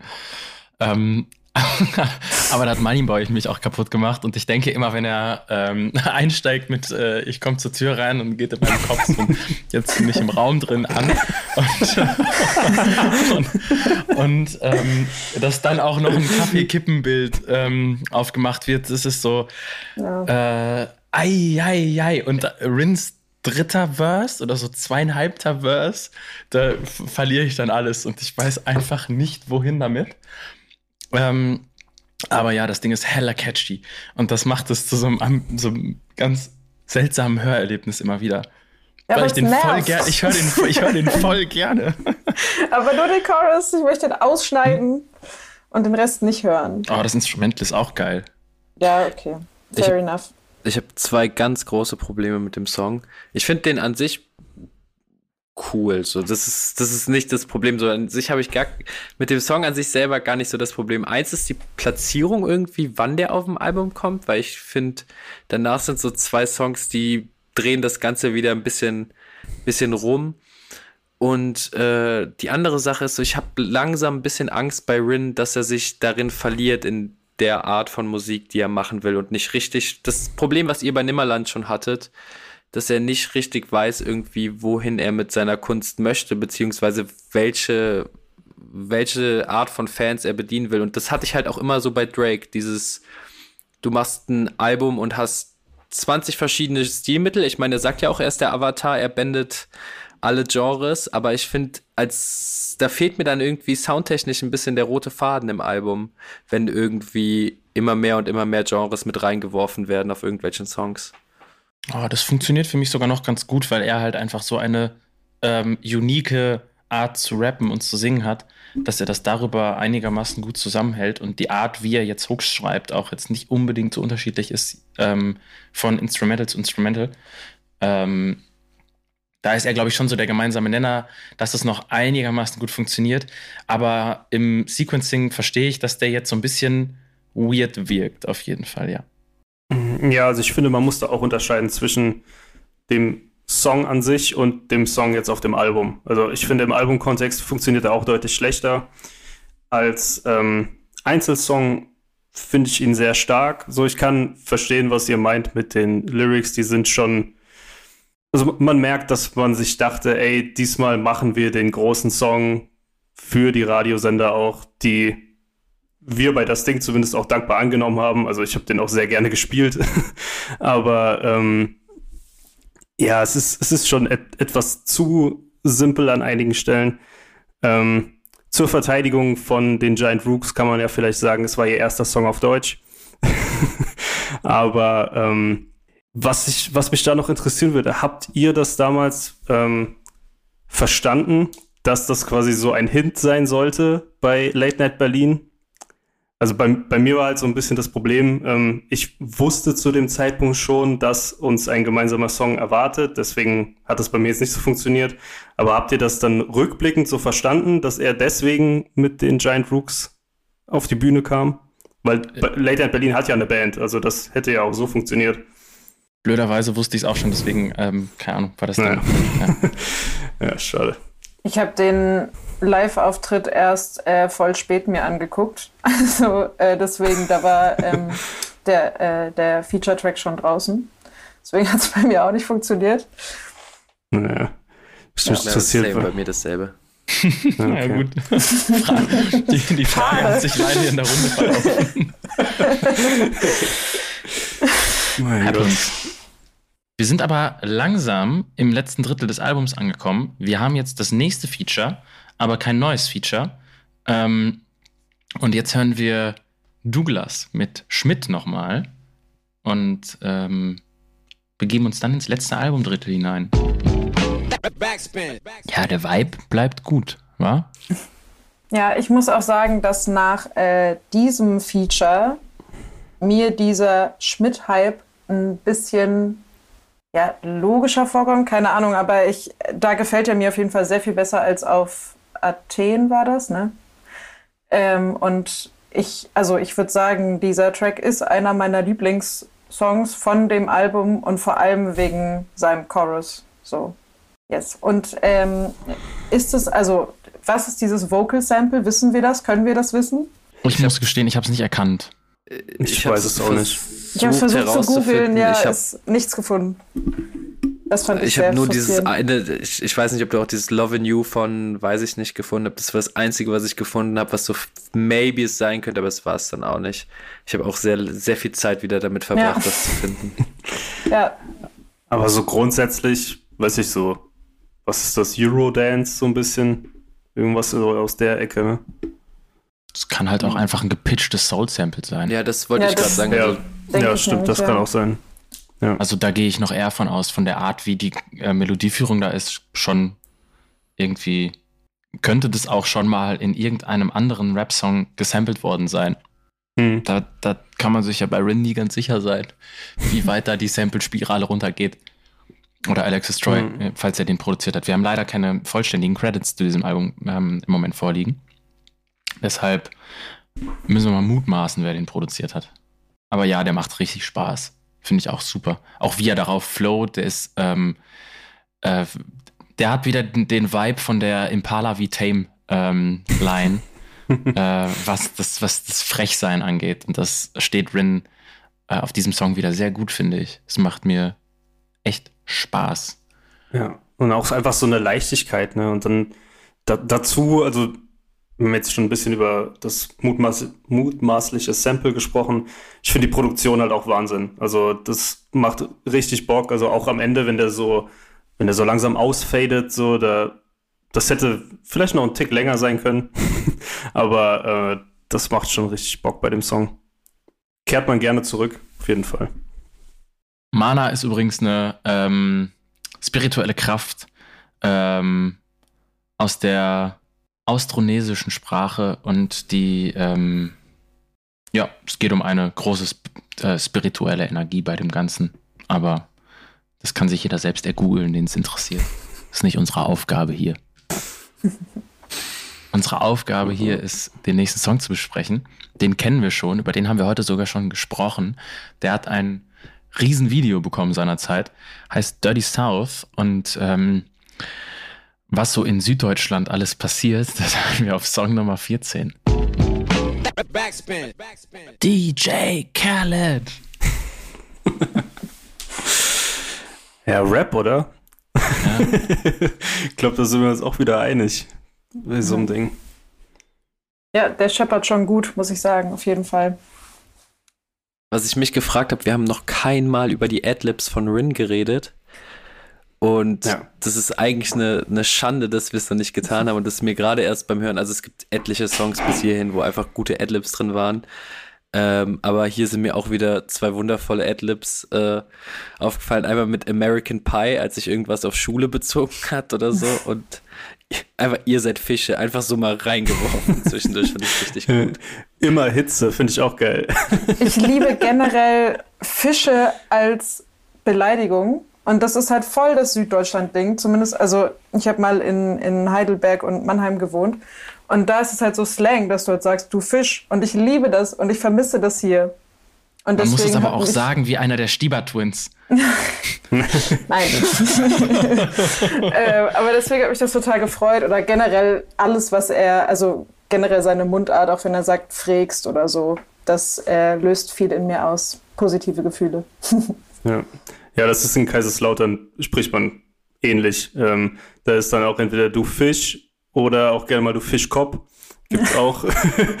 ähm, aber ja, also ich weiß nicht, das mit dem Frägst. Ähm, ist, da, ist das so ein Ding? Also ist das äh, quasi vom Dialekt geprägt? Ja. Weil das sagen, weil das sagen ja auch einfach so sehr viele Leute quasi falsch. Und ich ja, war die mir sagen nicht sicher. einfach falsch, ja. Ach so. okay. In Baden-Württemberg ist es einfach. Ist es halt richtig. ja. aber, aber da sind wir ja dann auch wieder bei dem Ding, was Rin irgendwie schaffen wollte. Das hat er auch im Felix Lobrecht äh, Interview gesagt, dass er halt dem Süden von Deutschland irgendwie so die eigene Musik geben möchte, dass man irgendwann, wenn man auf eine Landkarte guckt, okay, Deutschland, der Süden, Baden-Württemberg, so hat der geklungen in der Zeit. Und hm wenn du das gerade schon ansprichst, Carla, so, dass er seinen Dialekt mit reinbringt und irgendwie so das Wording, klar, das ist normal, dass man das immer macht, aber habt ihr das Gefühl, wenn ihr euch jetzt diese Platte anhört, okay, so das ist, das ist jetzt der Sound von, von Süddeutschland, beziehungsweise von Baden-Württemberg, noch enger genommen, Bietigheim-Bissingen? Puh. Boah, beim Sound von Süddeutschland muss ich irgendwie immer an die massiven Töne und an Freundeskreis denken. Mhm. Ist für mich so die erste Assoziation, weil sie halt so aber auch das ist ja wahrscheinlich falsch, weil es mit Sicherheit davor auch ähm, Rockmusik gab, die von da kam. Und äh, Stuttgart ja auch seit, boah, ich kann nicht genau sagen, seit wann es zu so einer Post-Punk-Hochburg geworden ist, aber auf jeden Fall über die letzten 10, 12 Jahre so Deutschlands Post-Punk-Hauptstadt war. Also Süddeutschland hat ja in dem Sinne schon Sounds, die irgendwie sehr prägend für ähm, den Landabschnitt sind. Und ähm, also das weiß ich gar nicht, ob man 2021 noch antreten kann, um einen neuen Sound für eine Region ohne Sound zu machen. Ähm, aber ich glaube, für das, was er, dafür ist es auch zu popkulturell getränkt mit allem, was ihn so beeinflusst. Aber für das, was 2021 in Süddeutschland gehört wird, ist es, glaube ich, ein ganz gutes Abbild. Aber damit begrenzt man sich wahrscheinlich nicht nur auf ähm, zwei bis drei Bundesländer, sondern eher so auf, naja, mehr. Ja, aber es ist schon so dieses, also er ist ja auch großer Fan, das sagt er ja auch an sehr vielen Stellen, dieses äh, Andre äh, 3K-Ding, äh, South, The South Got Something to Say, ähm, wo er damals bei den, ich glaube, BET Awards waren es, äh, auf die Bühne gekommen ist und das gesagt hat, als sich niemand für den Süden irgendwie interessiert hat. Ich glaube, das würde er so gerne schaffen das Problem, was wir halt in Deutschland dann oft haben, ist, wir haben dann halt keinen originellen Süden. Also die Idee in Deutschland ist dann halt wieder, ja, wenn wir hier einen Sound für den Süden haben wollen, dann gucken wir doch mal, wie der Süden in den USA so klingt und ähm, nehmen das dann so für uns. Das ist aber halt so ein Grundproblem. Aber ähm, macht er hier auf jeden Fall sehr gut. Also ich finde, das äh, ist echt einer der einer der geilsten Songs, die jetzt so in der letzten Zeit von, von Rin kamen und auch auf dem Album. Ähm, Gerade bei Single Release auch noch mit dem Video, äh, das war schon eine ganz schöne Ansage. Das Video ist auf jeden Fall krass. Das hat ja, glaube ich, Daniel Sandwald gemacht, ne? Der auf jeden Fall in den letzten Jahren auch visuell ja äh, super krasse Sachen äh, auf die Beine gestellt hat. Der mit den äh, mit dem britischen Produktions, äh, mit der britischen Ko Produktionsgruppe, die auch Division heißt, äh, ja unter anderem Travis Scott Visuals auch gemacht hat und äh, für, für den, ähm, ich glaube, ein GQ-Cover äh, geschossen hat. Ich weiß gar nicht genau, was für ein Cover es war. Und auch so dieses wahnsinnig krasse ähm, Earth Eater Artwork im letzten Jahr gemacht hat. Also sehr, sehr talentierter und krasser ähm, Mensch, wenn es um Visuals geht und das spiegelt sich in diesem Video auch wieder mit diesen ganzen 3D-Designs und dieser krassen Drohnenaufnahme auf einem Feld mit einem Traktor. das ist schon cool. Ähm, und es ist auch einfach ein weird Flex in Rap von einem Traktor zu rappen. Aber das passt dann halt zur Kleinstadt. Ja. Und über Massivholzdielen. ja. Wir sind im echten Leben angekommen bei Rin. In der harten und äh, in, der, in der Realität der Kleinstadt. Aber jetzt kommt erstmal die große Revision von Song Nummer 10, denn ähm, wie man beim Hören gleich feststellen wird, steht FYM für Fuck Your Money. Also vielleicht doch gar nicht so geldmotiviert, das ganze Album. Wir hören uns das jetzt erstmal an. Ja, äh, anscheinend ist äh, Rin doch nicht der Kapitalist, für den wir ihn gehalten haben. Also ich mag den Song ziemlich gerne so. Ich finde auch den Beat Switch super. Ich bin sowieso ein Fan vom Beat Switch. Da wurde ich aber beim letzten UFO-Album, beim letzten Album des Monats schon gut mit durchgefüttert. Aber ich hätte eigentlich auch ein paar mehr davon erwartet auf dem Album. Aber was ich ziemlich spannend fand, ist so eine Line und das ist so ein Thema, was auf diesem ganzen Album irgendwie, was ja so voll mit Lokalpatriotismus getränkt ist, öfters aufkommt und das ist die Line bedeuten Kommas vor der Null. Ich bin jetzt eingedeutscht und wir hatten am Montag eine Stammtischaufzeichnung, wo es halt genau um dieses Thema ging, irgendwie Lokalpatriotismus auf der einen Seite, aber dann sich trotzdem nicht im eigenen Land heimisch zu fühlen. Ähm, und das wird uns, glaube ich, wenn wir noch zum Outro kommen, halt öfters, öfters über den Weg laufen. Und ich finde, das ist irgendwie voll der spannende Punkt in diesem Album, was Kleinstadt heißt, was halt über seine Heimat geht. Trotzdem immer wieder so kleine kleine Lines drin zu haben, die irgendwie zeigen, okay, so er hat trotzdem sein eigenes Identitätsproblem, auch gerade in seiner konservativen Heimatstadt, ne? Ja, grundsätzlich äh, steckt ja sehr viel von dieser Identität in dem Album drin und von dem Antrieb dahinter, dass man diese Musik machen kann. Und ähm, das ist ja auch, also das kommt dann ja auch durch in solchen Representern wie Sado. Ähm, und das macht einem mit solchen Zeilen ja dann doch äh, mal auch direkt begreifbar, worum es äh, ihm, also was ein maßgeblicher Antrieb dafür ist, Musik zu machen aus der Kleinstadt, quasi für die Kleinstadt, ähm, um genau diese ähm, Frage nach, naja, Identität auf dem Land in deutschem Spießbürgertum ähm, zu suchen, wenn man von dem deutschen Spießbürgertum gespiegelt bekommt, dass man offensichtlich kein Teil davon ist. Und dieser ähm, Trotz, der dann in Songs wie Sado an die Rap-Szene gehen, der geht in diesem ganzen Album äh, hier und da ja auch mal dann an das ähm, kleinstädtische Spießbürgertum, aber auf eine ähm, eher halt so zwischen den Zeilen liegende Art und Weise. Ja, ist halt irgendwie total paradox, dass man dann aber trotzdem genau das ja auch anstrebt, also so ein gewisses ähm, da aufgenommen werden, was er sich ja auch schafft, indem er halt sagt, so ja, auf meinem Parkett äh, nur mit Hausschuhen und so. ähm, und ich weiß nicht, ob ihr den Podcast äh, mit Linda Zerwakis gehört habt, wo er zu Gast war. Aber ähm, und ich weiß auch nicht, wie viel er jetzt vorher schon so von seiner Kindheit preisgegeben hat oder von seinem Aufwachsen generell. Ich war da jetzt noch nicht so firm mit.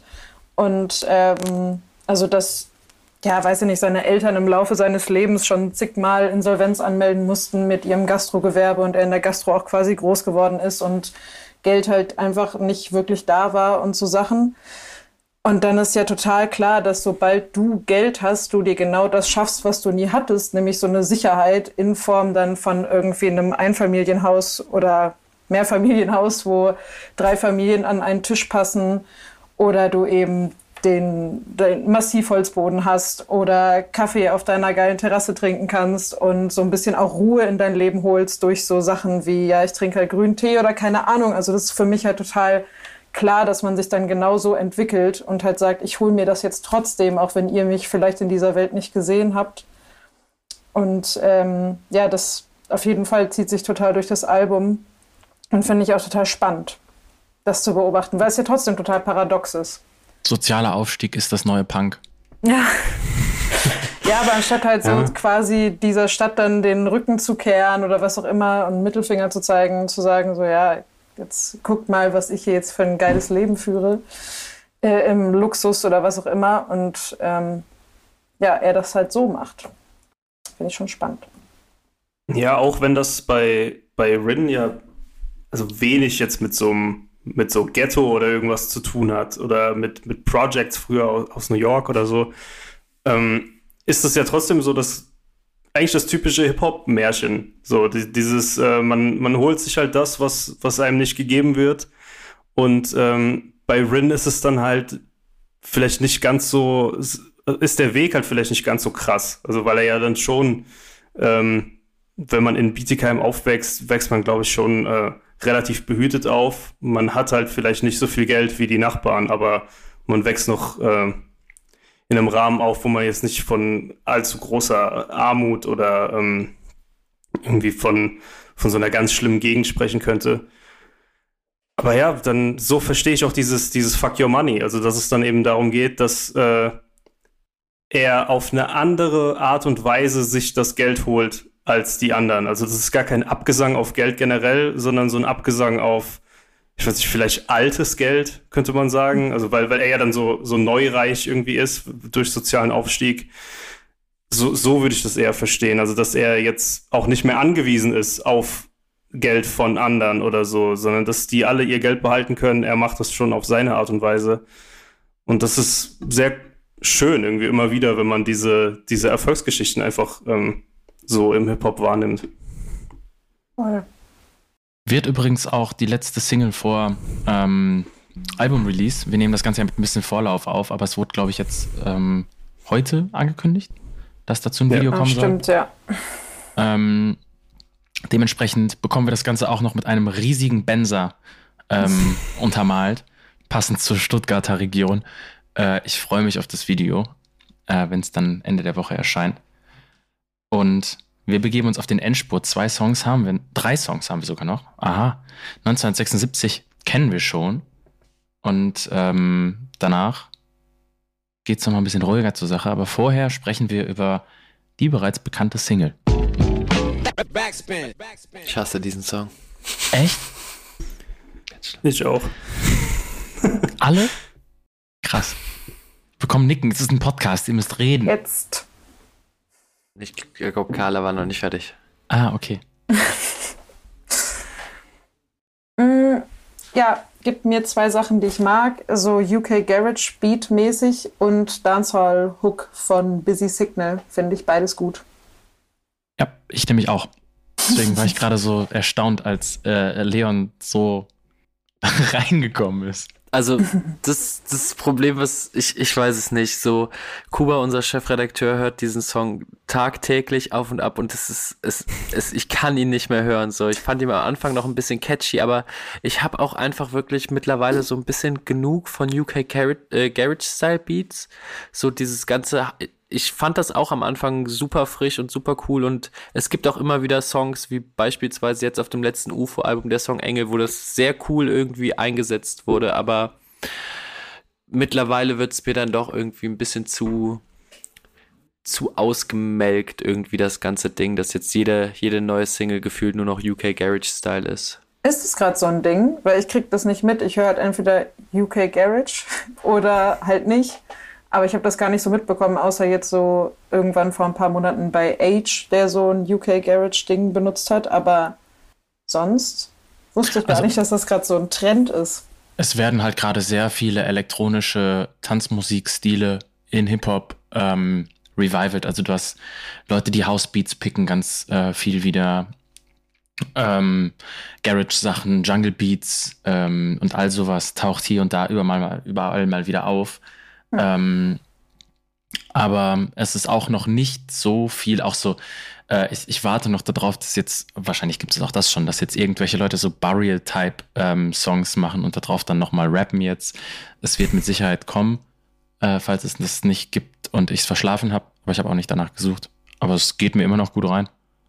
So, ich habe da, glaube ich, das Problem, was ihr bei San Andreas so ein bisschen beschrieben habt. Also ich verstehe voll, also natürlich ist das Ding catchy und ähm, hat eine, eine Hook, die einem so nicht mehr aus dem Kopf geht. Aber irgendwie finde ich ihn so, so ein bisschen zu egal. Und was mich tatsächlich sehr stört, also wenn ich dann äh, mal zuhöre, so, also diese französischen Wörter in der Hook, die wirken halt so wahnsinnig random. Äh, Hauptsache, sie reimen sich irgendwie. Ich weiß nicht, das geht mir irgendwie nicht so rein. Im Gegensatz zu all den anderen Wörtern, die er sonst immer einfach irgendwie reinschmeißt. also ich finde, das ja, macht jetzt gar nicht sein. so großen Unterschied. ja, kann sein, dass es mich irgendwie mehr stört, weil es französisch ist. Ich weiß es nicht. Ja, fair enough auch. Ja. Hat er nicht, glaube ich, sogar äh, zwei Tracks vorher oder ein Track, ich weiß es gar nicht mehr noch gesagt. Äh, ich rappe heute nicht über französische Dinge. Ja, in Douglas sagt er das. In Douglas, ja. ja, ist ja vielleicht an einem anderen Tag entstanden, der Song. Vielleicht am Tag drauf. Who knows? Oh. Oder wieder eine Referenz, oh mein Gott. ich mag auch diesen super dezenten Synthi, der da die ganze Zeit rumfliert und so. Ähm, äh, und diese Line, dass er sich jetzt die Nettigkeit von Kellnern freigespielt hat. So, das ist auch ja. ein, ein, starker Flex auf jeden Fall. Und die Nachbarn immer noch angepisst sind. Das mhm. schließt ja so ein bisschen daran an, was wir, was wir gerade so besprochen hatten. Ich habe nur noch nicht ganz gecheckt, warum der Song die Jahreszahl als Titel hat, muss ich sagen. Aber ich habe mich auch nicht auf die Suche begeben. Ich auch nicht. Vielleicht finden wir das im, in der Woche oder so jetzt noch raus, aber jeder, den es interessiert, der muss selber suchen. Ähm, und ähm, wollen wir schon in Rot rein jetzt in Song Nummer 17? Wir sind ja jetzt auch mittlerweile, ähm, oh je, fast schon zwei Stunden jetzt auch wieder dran.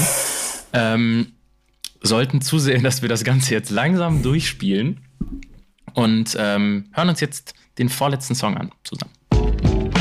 Backspin. Ja, da wurde die Laune gerade mal einmal ähm, sehr, sehr arg ins düster melancholische geholt.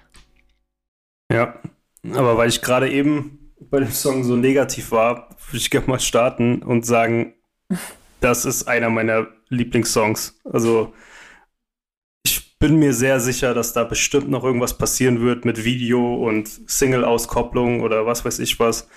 Ähm, und wenn nicht, dann ist es so ein bisschen der heimliche Hit des Albums. Also ich glaube, da steckt sehr viel Potenzial drin, dass da noch einiges mit passiert. Ich finde den Song auch wirklich richtig, richtig, also der gefällt mir richtig gut. Ich finde ihn einfach schön, so der ist auch nicht irgendwie, wirkt jetzt auch nicht so erzwungen. Er hat ja auch irgendwie so poppige Elemente mit dieser Gitarre im Hintergrund und sowas und ich finde, der klingt einfach irgendwie nach spätabends so, es färbt sich wirklich alles irgendwie am Himmel ins Rot und man denkt ein bisschen über, über den Tod nach, wie Rince dann tatsächlich ja irgendwie auf dem Song macht. So, es hat eine schöne Melancholie irgendwie, obwohl der Text so düster ist. Ja, ich bin schon auch immer Fan von Melancholie mit einem Upbeat. Aber ich muss sagen, das Potenzial, was ihr in dem Song seht, sehe ich da noch nicht. also vielleicht muss ich mir den, das ist aber auch einer von denen, die ich mir am seltensten angehört habe, einfach weil der halt am Ende des Albums ist und ich das jetzt nicht jedes Mal komplett durchgehört habe, wenn ich es angehört habe. Ähm, vielleicht muss ich mich da noch ein bisschen reinhören. Ich frage mich die ganze Zeit, warum er dem, dem Uber-Fahrer nicht sagt, wo er wohnt. Ähm, welche Art des Schutzmechanismus das ist.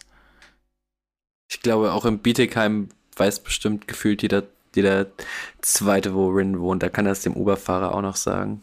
Muss ja nicht mal zwingend in Bietigheim sein. Es kann ja auch äh, eine, ein Berlin-Trip sein. Ähm, ich, es wird mich wundern, wenn man sich in Bietigheim Uber rufen kann, wenn ich ehrlich bin. Ähm,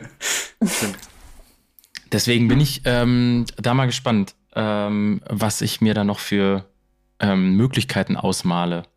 Ich muss den Song auch dafür vielleicht wahrscheinlich nochmal etwas genauer hören. Etwas ärgerlich, dass ich das im Vorhinein nicht gemacht habe. Denn jetzt ist es auf Band. Aber ähm, ja, auch mir gefällt das sehr gut und ähm, ein Text, mit dem ich mich nochmal äh, jenseits von diesem Podcast auseinandersetzen muss.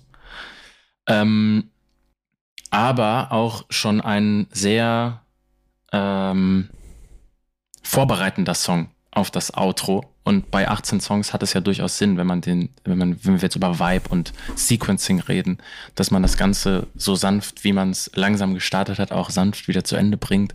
Und hier einen, kann man glaube ich jetzt schon sagen, relativ ähm, klassischer Albumsspannungsbogen gebaut wurde.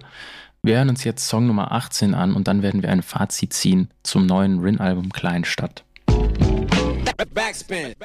Muss ich sagen, ähm, direkt beim ersten Hören schon äh, als ein herausragendes Intro befunden und ähm, seitdem immer wieder gerne gehört, denn absolut sehr vollgepackt mit viel Inhalt und wahrscheinlich einer der Schlüsselsongs für, ähm, also um dieses Album äh, in der Gesamtheit zu verstehen. Ich finde auch, es ist so der also einer der ehrlichsten Songs, die Rin, glaube ich, jemals geschrieben hat. Und generell habe ich bei Rin auch so immer das Gefühl gehabt, er hat so unfassbar starke Outros gehabt. So, Joshua meint gerade eben schon, das Outro auf Planet Megatron, dann aber auch Aretha Franklin Freestyle von Eros, was sich ja auch zu so einem kleinen Fanliebling entwickelt hat. Und jetzt irgendwie das Outro, wo er einfach so nach dieser 18 Track langen Reise dann doch einfach mal so richtig anfängt, sein Herz auszuschütten und nicht immer nur zwischen den Zeilen. Ich finde es auch super, super stark. Ja, da werden diese ganzen Metaebenen mal rausgenommen, auch wenn sie ähm, hier und da natürlich immer noch drinstecken. Aber ähm, relativ klar gemacht wird, warum dieses Album denn jetzt so klingt, wie es klingt. Ähm, warum er sich fremd fühlt, warum er nach der ähm, Anerkennung in der Kleinstadt strebt, wie ihn das ähm, Großwerden da geshaped hat, was das Großwerden im Musik ähm, machen und in der Musikindustrie mit ihm angestellt hat. Und ähm, ja, das ist ein sehr interessanter Song. Ja, also ich finde es auch so krass, dass ich mir gleich wenn wir zum Fazit kommen, meine negativen Punkte erstmal wieder äh, nochmal vor Augen führen muss, weil mich das alles das so ein bisschen vergessen lässt. Also ich finde es wirklich mega stark. Ich finde es auch geil, dass ähm, sich der Kreis wieder schließt, also dass wir mit, ähm, mit sehr klassischem Rap angefangen haben und jetzt so auch wieder rausgehen und zwischendurch halt in ganz, ganz andere äh, Welten schon gegangen sind. Und ja, also was, was ihr gesagt habt, dass er endlich mal ähm, alles losgelassen hat. Also jetzt gar nicht, dass die anderen Tracks inhaltsleer wären, aber es, es gibt halt immer diese, diese Mechanismen. Also bei, bei anderen Künstlern ist es vielleicht Ironie, bei ihm sind es dann diese Referenzen äh, und dass einfach mal alles abgelegt wird. So, so holt man sich halt auch wirklich Fans, die dann eine Ewigkeit bleiben. Also mit, mit genau solchen Songs. Also ganz, ganz großes Outro. Es hat ja ich finde. Sorry. Ich finde auch, dass äh, das Intro und dieses Outro dem Album halt einen sehr guten Rahmen geben. Und ja, was ihr jetzt eh schon alle gesagt habt, aber dass er da halt nochmal so klare Worte findet. Und ich finde das erste, oder nicht das erste Mal, aber ist mir auf jeden Fall aufgefallen, jetzt auf diesem Outro, dass man seine Stimme auch mal wirklich vernünftig klar hört und er halt nicht irgendwas wegnuschelt oder ähm, dann doch eher die Musik im Fokus steht, sondern es halt wirklich seine Stimme und er spricht klar und deutlich und findet klare Worte und ja, finde ich auch, ergibt absolut Sinn, dass das das Outro ist und finde ich auch sehr stark. Ich glaube, wir sliden direkt in ein nach 18 Songs und jetzt knapp zwei Stunden ähm, Reden. Ähm, Fazit. Möchte jemand von euch anfangen? Soll ich beginnen? Wo ich gerade. Ich rede jetzt einfach. Dann haben wir das gleich durch. Ähm, weil ich glaube, es ist schwer, das Ganze zu bepunkten, weil es äh, so ein Event-Album ist wieder, ähm, wie man es nicht so selten, äh, nicht so häufig bekommt, irgendwie in, in deutscher Popkultur und alleine deshalb irgendwie einen, einen etwas anderen, anderen Stellenwert vielleicht für viele Leute einnimmt oder auch in den Ressourcen, die da reinfließen können, um dieses Album zu machen, etwas ähm, stressbefreiter und reflektierter sein kann, als es ähm, als es Alben sind, die unter einem größeren Zeit- und Arbeitsdruck entstehen, als das jetzt. Und das ist natürlich was, das Rin sich freigespielt hat über die letzten Jahre, über die letzten Alben, vielleicht auch über den einen oder anderen Kompromiss, den man dann machen musste, auch musikalisch. Ich weiß es nicht, man steckt ja nicht drin. Aber ähm, mir gefällt es sehr, sehr gut, auch wenn ich ähm, häufig frustriert bin bei diesem Album. Ähm, aber das gehört am Ende irgendwie zu so einem ähm, großen Album nun mal dazu. Und dass es ähm, auch viele Facetten des Künstlerseins von ihm offenlegt. Also auf der einen Seite dann dieses ähm, in sich, sich in fünf Meter Ebenen verlieren bei Apple und dann ähm, genau das wieder auflösen im Outro, um quasi zu zeigen, also das Versteckspiel gehört zur Künstlerinszenierung dazu und ist Teil von postmoderner Rap-Kunst, wie Rinzi dann vielleicht ähm, aus ähm, dem Antrieb, den er dahinter hat, macht, aber dass das Ganze dann irgendwie ja am Ende trotzdem von einer, äh, von, von einem anderen Antrieb herrührt. Und deswegen gefällt mir das als Album sehr gut, weil es sehr schlüssig ist, weil ich kaum Songs habe, die mir gar nicht gefallen, eigentlich nur einen. Ähm, und ja, ich weiß nicht, wie ich es bepunkten soll. Ich gebe einfach mal jetzt acht Punkte aus dem Bauch heraus, ähm, aber werde mich auf jeden Fall auf dem Weg ähm, zum und nach dem Release noch ein bisschen intensiver damit auseinandersetzen. Das Ganze wird sich vielleicht noch verändern. Es wird auf jeden Fall seinem Status als ähm, der oder so einer der erfolgreichsten stilprägendsten Rapper der letzten fünf, sechs Jahre ähm, so nach den ersten paar Hördurchgängen und dieser Aufzeichnung auf jeden Fall für mich gerecht. Hm, ja, ich kann äh, mich zum größten Teil anschließen. Also ich finde auch, was Rin halt einfach auf dem Album gemacht hat, ist, er hat sich klar weiterentwickelt und das ist irgendwie immer schön zu sehen, besonders bei einem Typen, der halt einfach Eros gemacht hat und wo man schon dachte, okay, er hängt da in der Ecke und dann kann er, dann macht er Nimmerland und jetzt kommt er irgendwie mit Kleinstadt um die Ecke und macht halt, worauf er Bock hat und hat halt diese Indie-Pop-Einflüsse und hat auf einmal einen Grunge-Song da drauf und House und die einzelnen Songs funktionieren auch super gut. Für mich ist es nur das Problem, dass ich im Gesamten bei dem Album einfach einen zu großen Mischmasch an Stilen habe. Ich verstehe, warum der das macht, nur es ist halt bei meiner komplett subjektiven Meinung und so vom Hörfluss, den ich habe, wenn ich diese 18 Tracks, die auch, also relativ, also ich sag mal relativ lang, ist 18 Tracks, ich hätte ein, zwei rauscutten können, sage ich mal.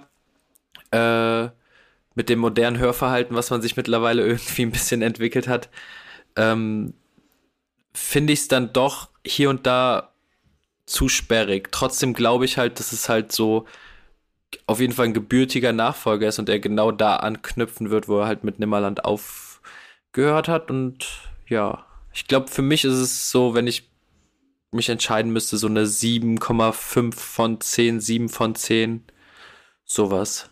Ja, ich muss sagen, dass ich mit Nimmerland jetzt gar nicht so wahnsinnig viel anfangen konnte damals, außer jetzt mit den äh, Hits, die man halt so kennt. Und ich kehre auch gar nicht so viel zu dem Album zurück, jetzt im Gegensatz zu Eros.